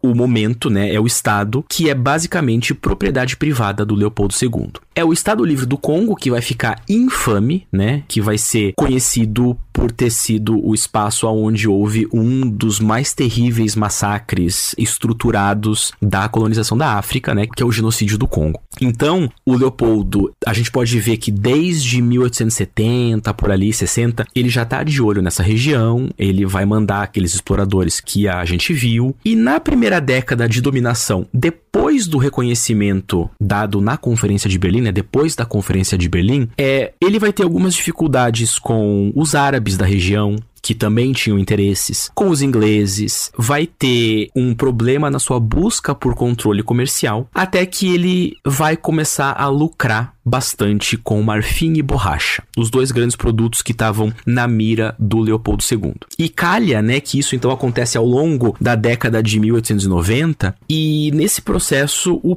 preço da borracha vai subir, subir, subir, subir por conta de vários motivos internacionais. Vai haver um boom econômico no preço da borracha em 1903 e, consequentemente, o Leopoldo II vai demandar uma exploração maior e maior e maior da borracha no Estado Livre do Congo. Isso leva a um processo muito violento que é o estabelecimento de cotas. O que é que significa? As pessoas africanas que trabalhavam basicamente obrigadas, né, quase que num estado de escravização, que eram obrigadas a coletar o material para fazer borracha, elas tinham que suprir cotas diárias, né? E se não suprissem essas cotas, seriam mortas e mutiladas. Então é muito conhecido o processo de decepação das mãos, né, que acontecia caso essas cotas não fossem atingidas. Isso vai levar a uma espiral de violência que vai matar, no mínimo, talvez milhões de pessoas nessa região ao longo de duas ou três décadas e vai chegar num ponto tão violento que vai se gerar uma espécie de crise internacional. Imaginem que o mundo colonial vai se espantar com o nível de violência que estava sendo empregado no Congo, né? Então, isso começa a gerar uma série de debates e o Estado belga toma o Congo do Leopoldo II em 1908 e a gente passa a ter daí a formação do Congo belga, né? Que vai ser controlado e colonizado pelo Estado belga efetivamente. As formas de colonização a partir dali vão ter uma certa preocupação com essas violências, né? Justamente por conta do clamor internacional que isso gera, essa crise que o Leopoldo II gerou por conta do nível de extermínio que aconteceu ali, mas ainda assim vai haver uma colonização dura com processos de aculturação, de missionários, etc. Eu diria que assim, essa é a grande fama da atuação belga na partilha da África. O extermínio e a violência que foi aplicada no período do Estado Livre do Congo, ou seja, no período em que Leopoldo II era o dono, digamos assim, dessa região. Obviamente que existe toda uma possibilidade de avançar nesse debate, dá para ter um episódio inteiro sobre a questão do Congo belga e do Estado Livre do Congo, mas eu acho que aqui a gente já tem uma boa ideia de como foi. Processo extremamente violento, com mutilação, com barbaridades terríveis. E existe uma foto muito famosa tirada, se eu não me engano, posso errado, mas se eu não me engano, por uma missionária estadunidense, de um sujeito sentado na soleira de uma porta, olhando para algumas mãos e alguns pés decepados, né? E segundo a história dessa foto, ele está olhando para as mãos e pés decepados da sua filha e da sua esposa, que foram mortas, mutiladas e destroçadas porque ele não atingiu a cota necessária, né? Então, um processo extremamente violento e eu diria muito paradigmático de muitos elementos da partilha da África. A corrida iniciada pelo Leopoldo II, o mapeamento do Congo, o nível de violência, a necessidade desse encontro entre potências europeias em Berlim para debater debater as regras de ocupação, né? Eu acho que tudo isso está muito ligado ao papel dos belgas nesse contexto. E para terminar esse bloco, eu queria saber sobre o caso francês. Bom, a França, ela vai ter um papel bastante maciço na partilha da África. Eu sei que eu tô me repetindo falando isso, mas daria para passar o episódio inteiro falando só da atuação colonial francesa, mas vamos tentar resumir aqui um pouquinho, né? A França, ela tinha suas pretensões imperiais no continente desde muito antes, mas eu diria que a data-chave para compreender o papel colonial, digamos assim, da França nesse contexto é 1830. Como a gente já viu, 1830 é quando a França começa a invasão da Argélia, né? Então, nesse momento a França já tinha domínio de alguns postos de troca na região do Senegal, mas por vários motivos, né? Por uma, por uma motivação muito corriqueira que escondia uma intenção já muito anterior, a França invade a Argélia em 1830, né, sob o comando de um almirante chamado Duperret e de um general, o conde de Bourmont. Esses dois vão vencer os primeiros conflitos que acontecem nessa região e a partir de 1830 vão iniciar um longo processo de colonização, né, que como eu comentei antes é chamado de pacificação da Argélia, que segue até 1903. Eu tenho para mim que esse é um dos aspectos mais importantes, mais relevantes da atuação francesa nesse contexto. Esse processo de, entre aspas, pacificação, como eu comentei, vai ser bastante violento, vai envolver muitos conflitos e um avanço eventualmente lento, porque vai encontrar muita resistência. Uma das resistências mais famosas é a de um, um chefe local chamado Abdal Qadir, que vai barrar uh, o avanço francês em direção ao Saara, né? Mas que vai ser derrotado e esse avanço continua, né? A partir de mais ou menos ali 1850, por aí, a França começa a avançar também em direção mais mais para o interior do Senegal. Em 1881, a França vai dominar a Tunísia a partir do, do, Tratado de Bardot. E ao mesmo tempo que isso acontece, aquele cara que a gente comentou antes, o Pierre de Bratza, ele vai levar o conhecimento e o domínio francês para as regiões ali do Gabão, do norte do Congo, né? Como a gente viu, o de Bratza e o Morton Stanley estavam nessa corrida pelo mapeamento do Congo.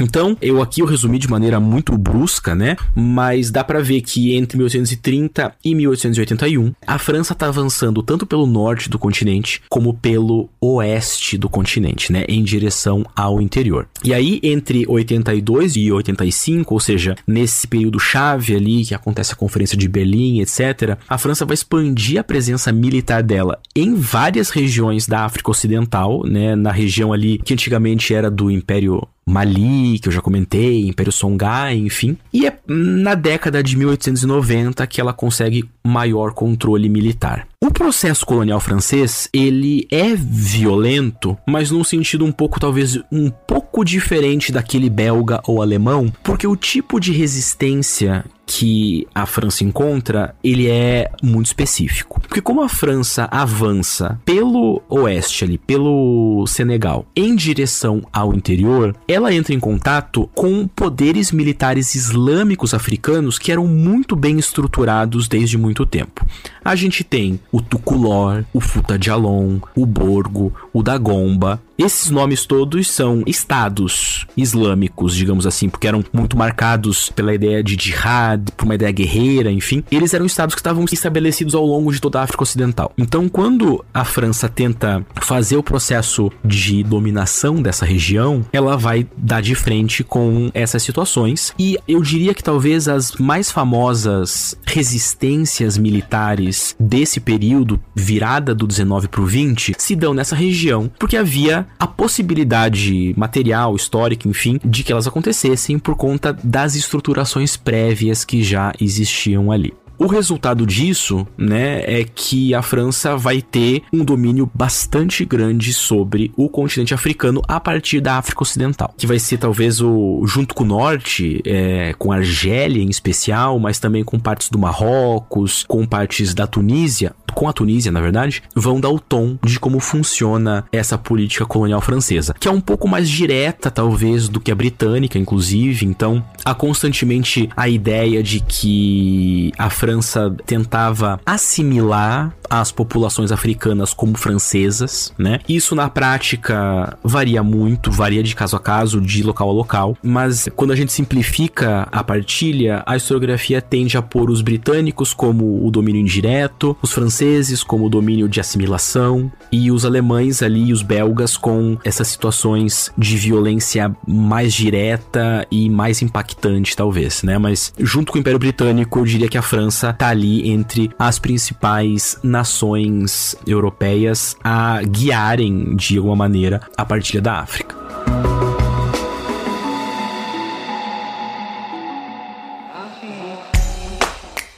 Se você quiser colaborar com o História FM, você pode fazer isso via Pix usando a chave leituraobrigahistoria@gmail.com. E assim você colabora para manter esse projeto educacional gratuito no ar.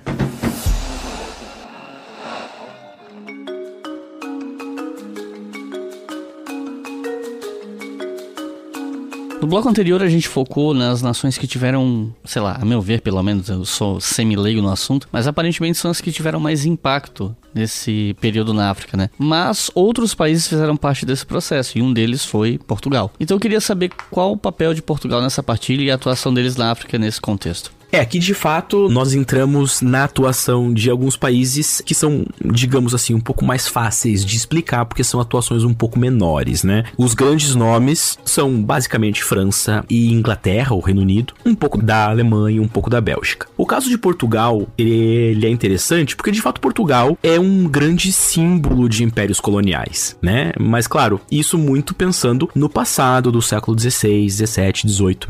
Mas esse passado faz com que as bases de participação portuguesa na partilha da África já estivessem postas de alguma maneira. Então, Cabo Verde, o que hoje Guiné-Bissau, Angola, Moçambique, etc., as partes que hoje são da África lusófona, né, que foram os espaços coloniais portugueses até muito pouco tempo atrás, eram espaços que os portugueses já haviam estabelecido contato de alguma maneira. Por exemplo, Angola tem ali no seu desenvolvimento histórico os contatos entre portugueses e o Reino do Congo. Moçambique tem na sua história os contatos entre portugueses e os grupos do Índico, ou mesmo o que eu comentei antes, o Império do Monomotapa. Né? Então, as bases portuguesas estavam ali. Mas, ao longo do século XVIII e começo do XIX, o efetivo domínio português sobre essas regiões, ele é quase que nominal, digamos assim. Ele não é tão intenso quanto a gente veria depois do processo de partilha. Essas regiões estavam mais ou menos sem autoridade portuguesa, mas as intenções colonistas de Portugal vão se reacender justamente nesse período ali das metade para o final do século XIX. Por que que vão se reacender? Porque como a gente viu, o Leopoldo II, ele cria uma associação para exploração do Congo e junto ele faz uma conferência, exatamente em 1876, chamada de Conferência Geográfica de Bruxelas. E Portugal é convidada para essa conferência de última hora e aparentemente isso causa uma certa preocupação entre as lideranças portuguesas, porque revela que talvez as potências europeias estivessem começando um processo de corrida colonial e não levando a sério Portugal. Eu tô simplificando muito aqui, mas eu acho que dá para pegar a ideia, né? Portugal começa a ficar de fora. Inclusive tem uma metáfora muito interessante que eu vi em um texto sobre a partilha da África, que trata Leopoldo II como uma criança que tá brincando de colonização e como um velho decrépito que quer voltar a brincar de colonização. Quando a gente se encontra aqui na segunda metade do século XIX, né? Em, com França e Inglaterra sendo os adultos, digamos assim. Então, se Leopoldo II é a criança que tá brincando sozinha, Portugal é uma figura já muito antiga que já não tinha a sua mesma relevância, digamos assim. E aí, percebendo essa corrida que tá ali acontecendo na bacia do Congo, que vai desembocar em todos esses processos posteriores, Portugal, ela basicamente reativa, digamos assim, a colonização do Moçambique. Começa a anexar é, espaços que tinham certa autonomia, cria também companhias de exploração e a situação de Angola é semelhante e das outras regiões também, como a Guiné, que ser Guiné-Bissau, Cabo Verde, etc, né? Como essas regiões já eram bases anteriores, elas são todas reconfirmadas na Conferência de Berlim, né? Então, Portugal sai desse contexto da conferência com as suas antigas colônias, digamos assim, reafirmadas como colônias, né? Em especial, África Oriental Portuguesa, que passa a ser Moçambique, e África Ocidental Portuguesa, que passa a ser Angola. Mas eu diria que isso nos leva ao ponto principal para pensar a atuação de Portugal na partilha, que é a pressão que Portugal vai exercer pela oficialização da própria partilha. O que, que, isso quer dizer? Portugal é uma das nações que, que deseja que aconteça a Conferência de Berlim. Os portugueses insistem para que essa conferência ocorra, para que se definam as regras de ocupação, para que se definam as diretrizes políticas, econômicas, etc. Né? A gente vai já já concluir algumas ideias sobre isso, sobre as causas da conferência, enfim, mas essa partilha simbolizada na conferência de Berlim, ela tem o dedo de Portugal, né? Portugal faz a pressão para que a forma com que a corrida aconteça seja oficializada ou institucionalizada de alguma maneira, né? Então, e muito disso de novo nos remete àquela data 1876, que é quando a gente tem a marca da corrida pela bacia do Congo. E a Espanha estava envolvida nisso? A Espanha tem, na verdade, uma atuação curiosa na partilha da África, porque a gente também, no mesmo caso de Portugal, está acostumado a pensar a Espanha como um dos grandes modelos dos antigos impérios coloniais, né? Mas no caso do período da partilha, isso a Espanha vai estar tá numa posição bem diferente, né? Então, basicamente, nesse contexto, a Espanha teve uma atuação muito menos impactante quando a gente compara com as outras nações, como França, Inglaterra e diria diria que até mesmo Portugal. Porque a Espanha, ela já tinha alguns pontos de contato também e alguns espaços de domínio desde muito antes, né? Lá desde o século XV, basicamente. Em especial ali em alguns pontos do norte da África e em algumas partes da África Atlântica também. Por exemplo, o que hoje é a Guiné Equatorial já era um ponto de posse um pouco mais antigo. E aí, o que basicamente o que a Espanha faz no calor dessa partilha toda é reclamar para si mesma uma região ocidental do Saara que ficava ali entre Mauritânia e Marrocos, né, que é o que hoje nós conhecemos como o país chamado Saara Ocidental. A Espanha vai enfrentar algumas dificuldades na tentativa de tomar posse de, dessa região com os grupos berberes, a partir de 1904 também com resistências de grupos muçulmanos da região, de forma que é esse domínio, essa intenção de ter posse dessa região, só vai se estabelecer efetivamente com o nome de Saara espanhol lá em 1924. Né? Para além disso, a Espanha também tinha uma porção do norte do Marrocos desde 1912, né, junto com a França, mas era uma pequena porção de terra conhecida como protetorado. E se encerra mais ou menos aí a atuação espanhola nesse contexto. O que a gente vê é que a Espanha tá, na verdade, na maior parte do tempo lidando com os próprios europeus, né? Tá ali sempre tentando fazer acordos com a França, etc., pela posse de algumas regiões específicas, é, e algumas delas como a Guiné Equatorial, na verdade já tinha uma base histórica colonial, né? Mas, como a gente vê, é uma atuação bem menos impactante do que no caso dos outros países. E eu queria te perguntar também sobre a Itália, porque embora a gente tenha um episódio relativamente recente sobre o Império da Etiópia que fala da tentativa de colonização dos italianos, eu não vou exigir que o pessoal discute outro episódio para saber só desse ponto específico. Então, eu pediria para você fazer um resuminho assim de como foi a tentativa italiana de colonização na África. Bom, assim como a gente viu com Bélgica e com Alemanha, a Itália tem um processo de unificação no século XIX, ali em 1861, e é também a partir daí vai tentar correr para ter um projeto colonial. Né? Então a gente já está percebendo aqui um, uma tendência. Alguns países que começam um pouco mais tarde, alguns países que começam um pouco mais cedo. Né? Talvez até isso explique acirramentos de corrida, partilha, etc. A historiografia, assim, de, de, de forma geral, costuma ver nos projetos coloniais italianos um elemento talvez assim um pouco mais focado no nacionalismo ou num certo senso de glória italiana do que naquelas justificativas de levar a civilização, de levar etc, que, que a gente estava conversando, né? É uma ocupação mais assim marcada por esse suposto orgulho nacional que, que a gente talvez não veja abertamente em outros casos, né?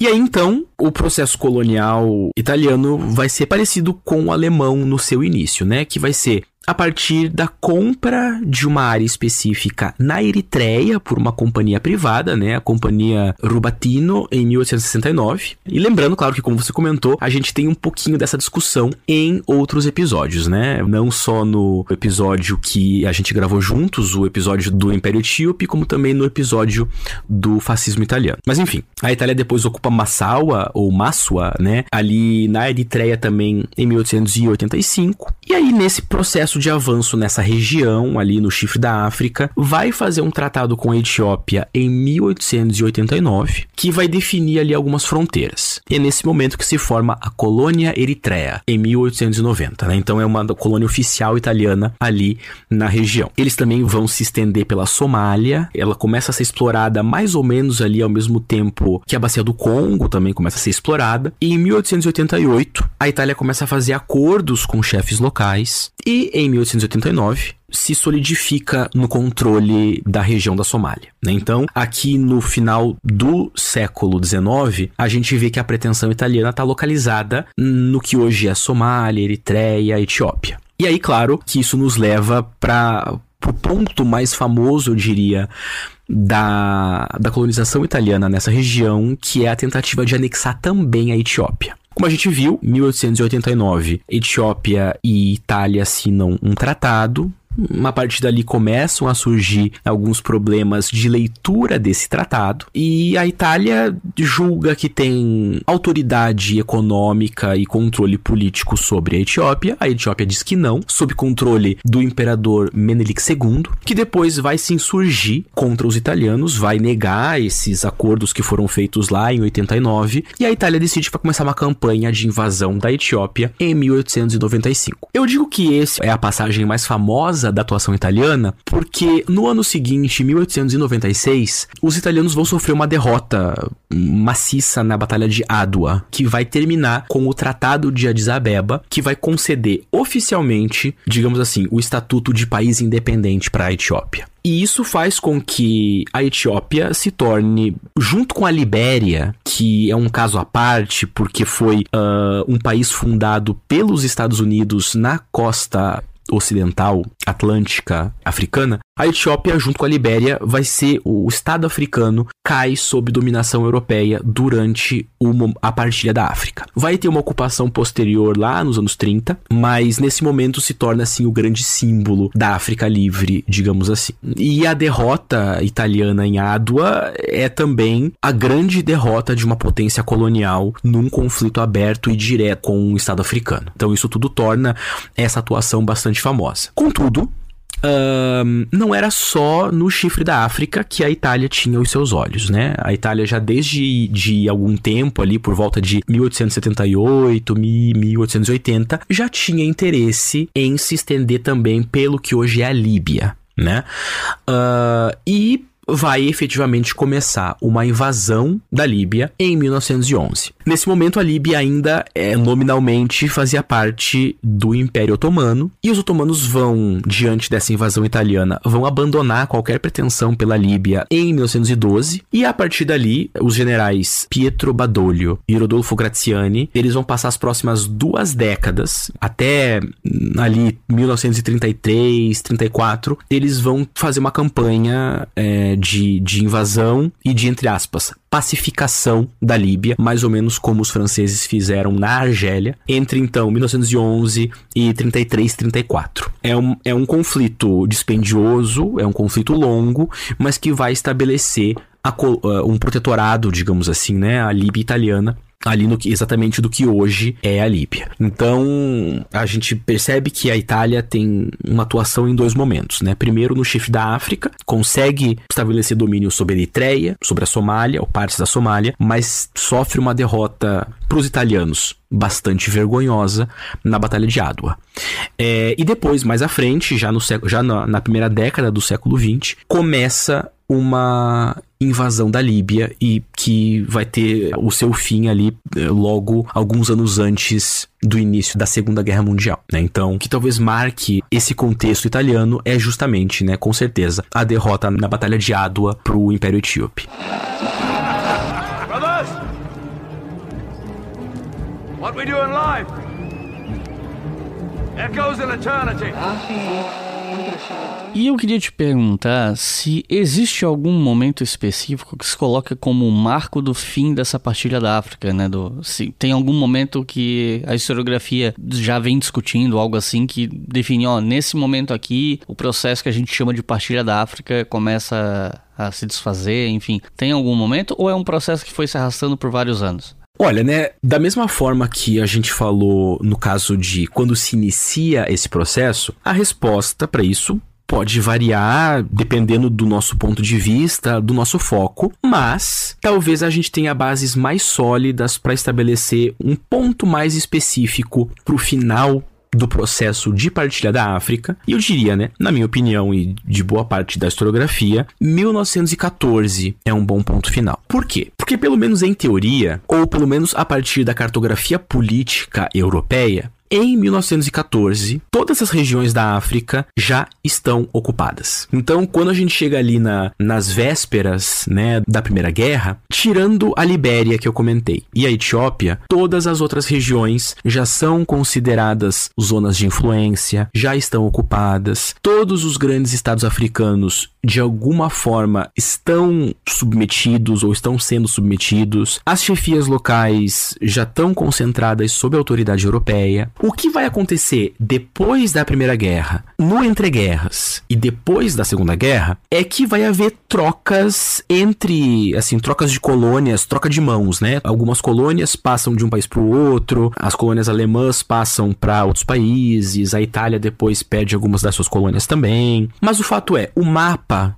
político da África, ele está estabelecido em 1914. Esse mapa político, quero dizer, é o mapa colonial, né? O mapa do imperialismo na África, ele passa a estar tá estabelecido na sua totalidade, mais ou menos ali por volta de 1914, mesmo que a gente vá ter ainda processos futuros, é, vá ter ainda algumas expansões e vá ter essas trocas de mãos, né? O fato é que na, é, é, na Conferência de Berlim, né, então, como a gente viu lá em 1884 e 1885, que é um, um símbolo marcante dos primeiros momentos da partilha, se discutem as regras de ocupação. A historiografia costuma atribuir a controvérsias, mas a historiografia costuma atribuir as ideias de ocupação efetiva, esfera de influência e política de Interlândia ao início do processo de, de, de, partilha. Ocupação efetiva quer dizer que você tinha que efetivamente ocupar de alguma maneira a região para dominar. esfera de influência é mais ou menos essa divisão de quem teria o direito a quê. E a política de Interlândia é que quem tivesse o domínio da costa poderia avançar para dentro. Como eu disse, a historiografia atribui à Conferência de Berlim o estabelecimento dessas regras, apesar de que a ata geral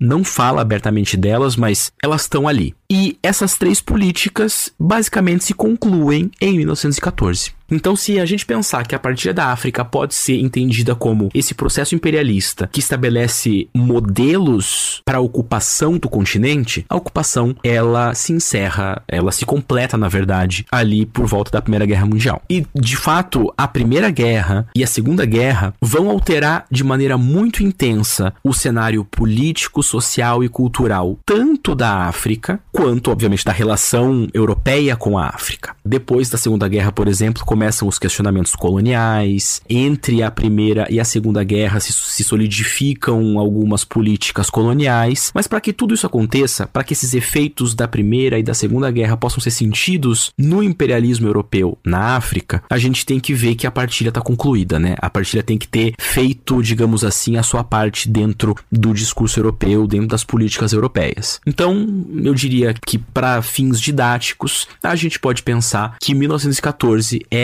se conclui o processo de partilha da África, né? Porque a partir dali nós temos o Marrocos francês, a Argélia, a Tunísia, na região norte, dominadas pela França. A gente tem o estabelecimento da África Ocidental Francesa e África Equatorial Francesa, que incluem essas regiões que hoje são divididas em muitos países. A gente tem o Congo belga estabelecido. A gente tem Egito, Sudão, Rodésia, Somalilândia, Uganda, África Oriental Britânica, Rodésia, etc. Todos esses espaços sob controle britânico. Além, claro, da Costa do Ouro, da Nigéria, de Serra Leoa e da Gâmbia, já sob domínio efetivo britânico. A Alemanha está em Camarões, África Oriental Alemã e Sudeste Africano Alemão. A Itália está na Líbia, Somália e na Eritreia. A Espanha está no Saara Ocidental, ou está se estabelecendo pelo menos. E os portugueses estão em, na Guiné Portuguesa, que passa a ser depois Guiné-Bissau, na África Oriental e na África Ocidental, basicamente Angola e Moçambique. Então, mesmo que a gente vá ter alterações futuras, o mapa colonial está completo nesse momento e a gente consegue ver como ele se constrói entre mais ou menos 1876 e 1914. Mesmo que a gente possa ir tanto para frente quanto para trás, talvez essas sejam boas balizas. Então, como a gente até comentou, para pensar a partir da África. E para terminar, uma pergunta que é fundamental e pode parecer fácil na superfície, mas talvez seja a mais difícil desse programa, mais complexa, mas também a mais importante, né? Que é o seguinte: qual o legado da partilha da África para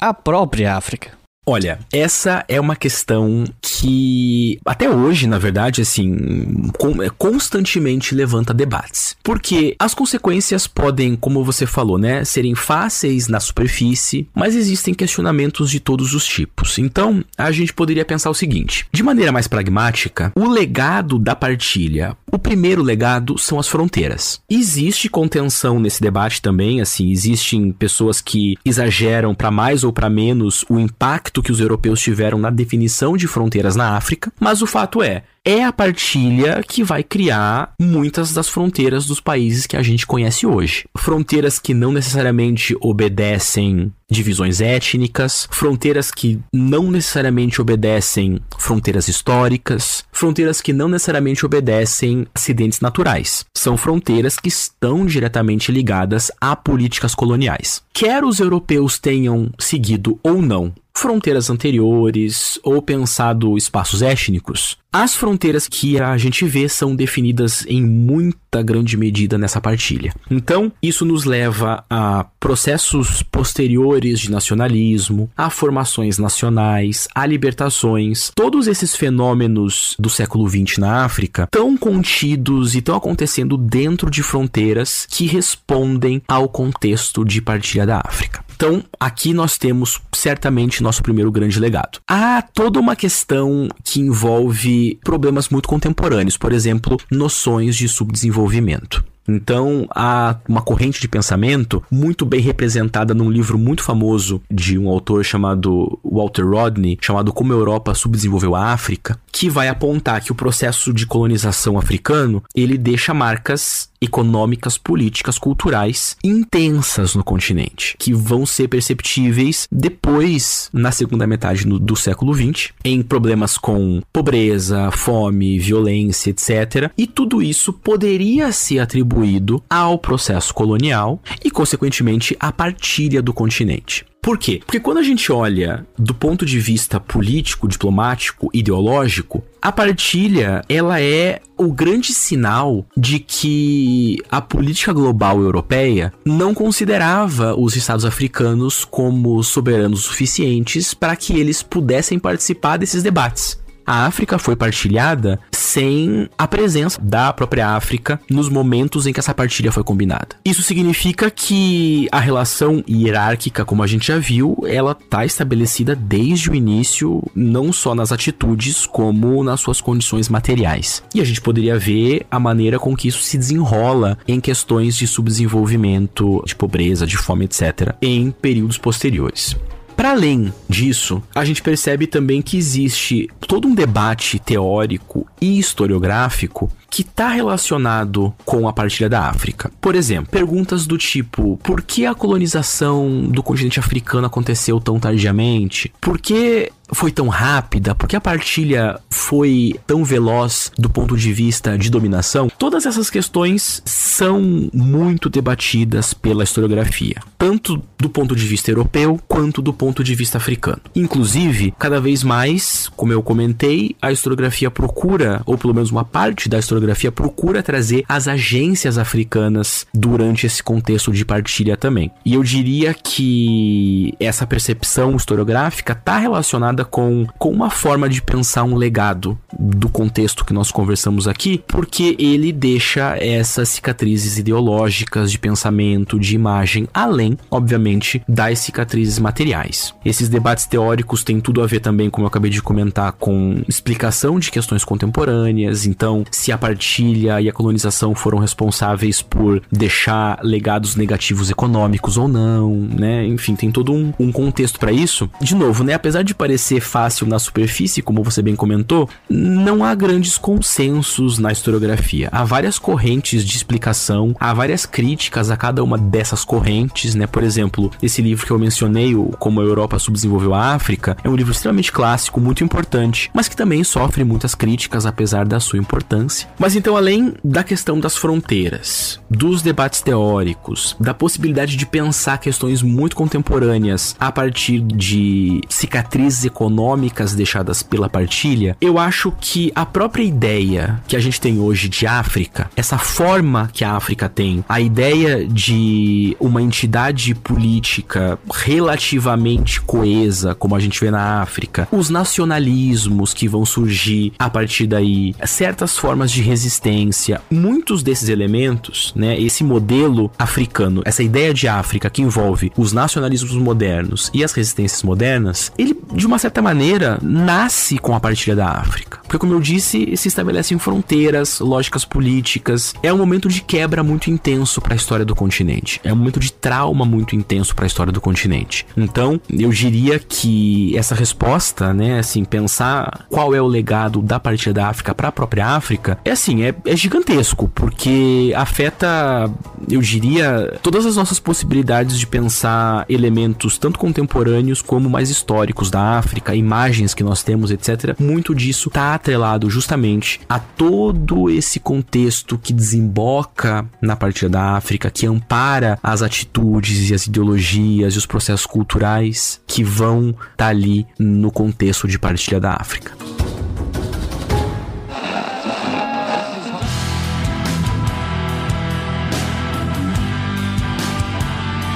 Recomendações de leitura para quem ouviu até o final e quer estudar mais sobre o assunto. O que é que você recomenda? Olha, como eu havia comentado, né, existe vários outros assuntos que estão relacionados à partilha da África. Então é, é possível pensar textos de imperialismo, etc. Mas eu acho que um bom ponto de partida é um texto do Godfrey Uzoigwe, um historiador africano, que está no História Geral da África, volume 7. O texto se chama Partilha Europeia e Conquista da África, apanhado geral. É um texto ali de 30 páginas que comenta de maneira bem geral e bem didática muitos dos pontos que a gente conversou aqui. E o História Geral da África, volume 7, como um todo, é uma leitura super fundamental para quem quiser pensar esse período. O subtítulo desse volume é África sob dominação colonial, de 1880 a 1935. Um outro texto, livro, na verdade, que eu acho que pode ser interessante é a obra A Partilha da África Negra, do Henry Brunswig, que, como o nome já diz,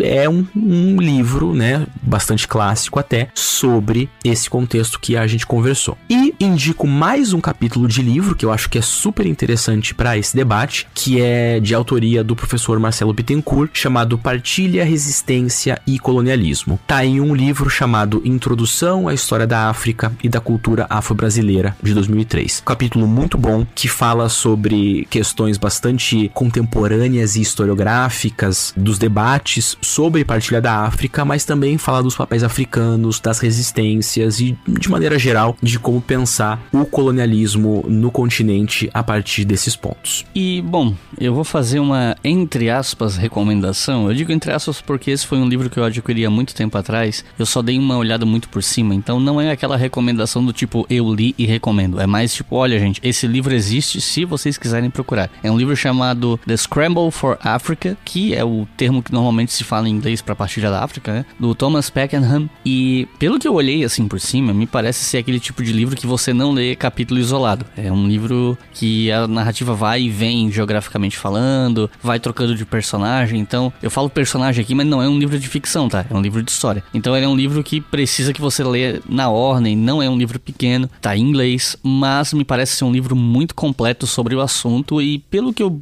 dei uma procurada, me parece que é um clássico sobre o tema, né? Então, Fica aí a sugestão. Se vocês quiserem ver os nomes dos livros, né, que a gente citou aqui no final, além do livro do Walter Rodney, que eu vou colocar ali também, vocês podem procurar o post desse episódio no nosso site historiafm.com. Lá vocês vão ter o nome dos autores, nome dos livros e, se eu achar link no Associados Amazon, vai ter link para comprar também. Comprando por esses links, vocês colaboram com o Leitura Obriga História como um todo e com História FM. Otávio, alguma consideração final? Eu queria mais uma vez, né, eu acho que essa é minha quarta ou quinta quinta participação aqui. Queria de novo agradecer o convite, a confiança. É sempre muito bom poder conversar, mesmo sobre temas mais pesados como esse. E espero bastante que se torne um material que possa ser usado tanto em sala de aula quanto para é, aprimoramento de conhecimentos de história da África, digamos assim, né? Mesmo que a gente tenha falado mais sobre as atuações coloniais. Então, como sempre, foi um prazer e eu deixo um grande abraço para todo mundo. Então é isso, isso, gente. Muito obrigado por terem ouvido até o final. Não costumo falar isso aqui, mas não custa lembrar. A gente tem redes sociais também. Vocês podem procurar arroba História FM no Twitter, FM maiúsculo, ou arroba que é o meu perfil pessoal lá. Tem o arroba no Instagram também, enfim. E eu queria lembrar também que a gente tem a campanha no Apoia-se que financia esse podcast e os outros podcasts da casa. Vocês podem colaborar com dois reais por mês via boleto ou cartão de crédito e com cinco reais ou mais por mês vocês ouvem os episódios do História FM, Estação Brasil e Colunas de Hércules com antecedência. Então é isso, muito obrigado e até a próxima.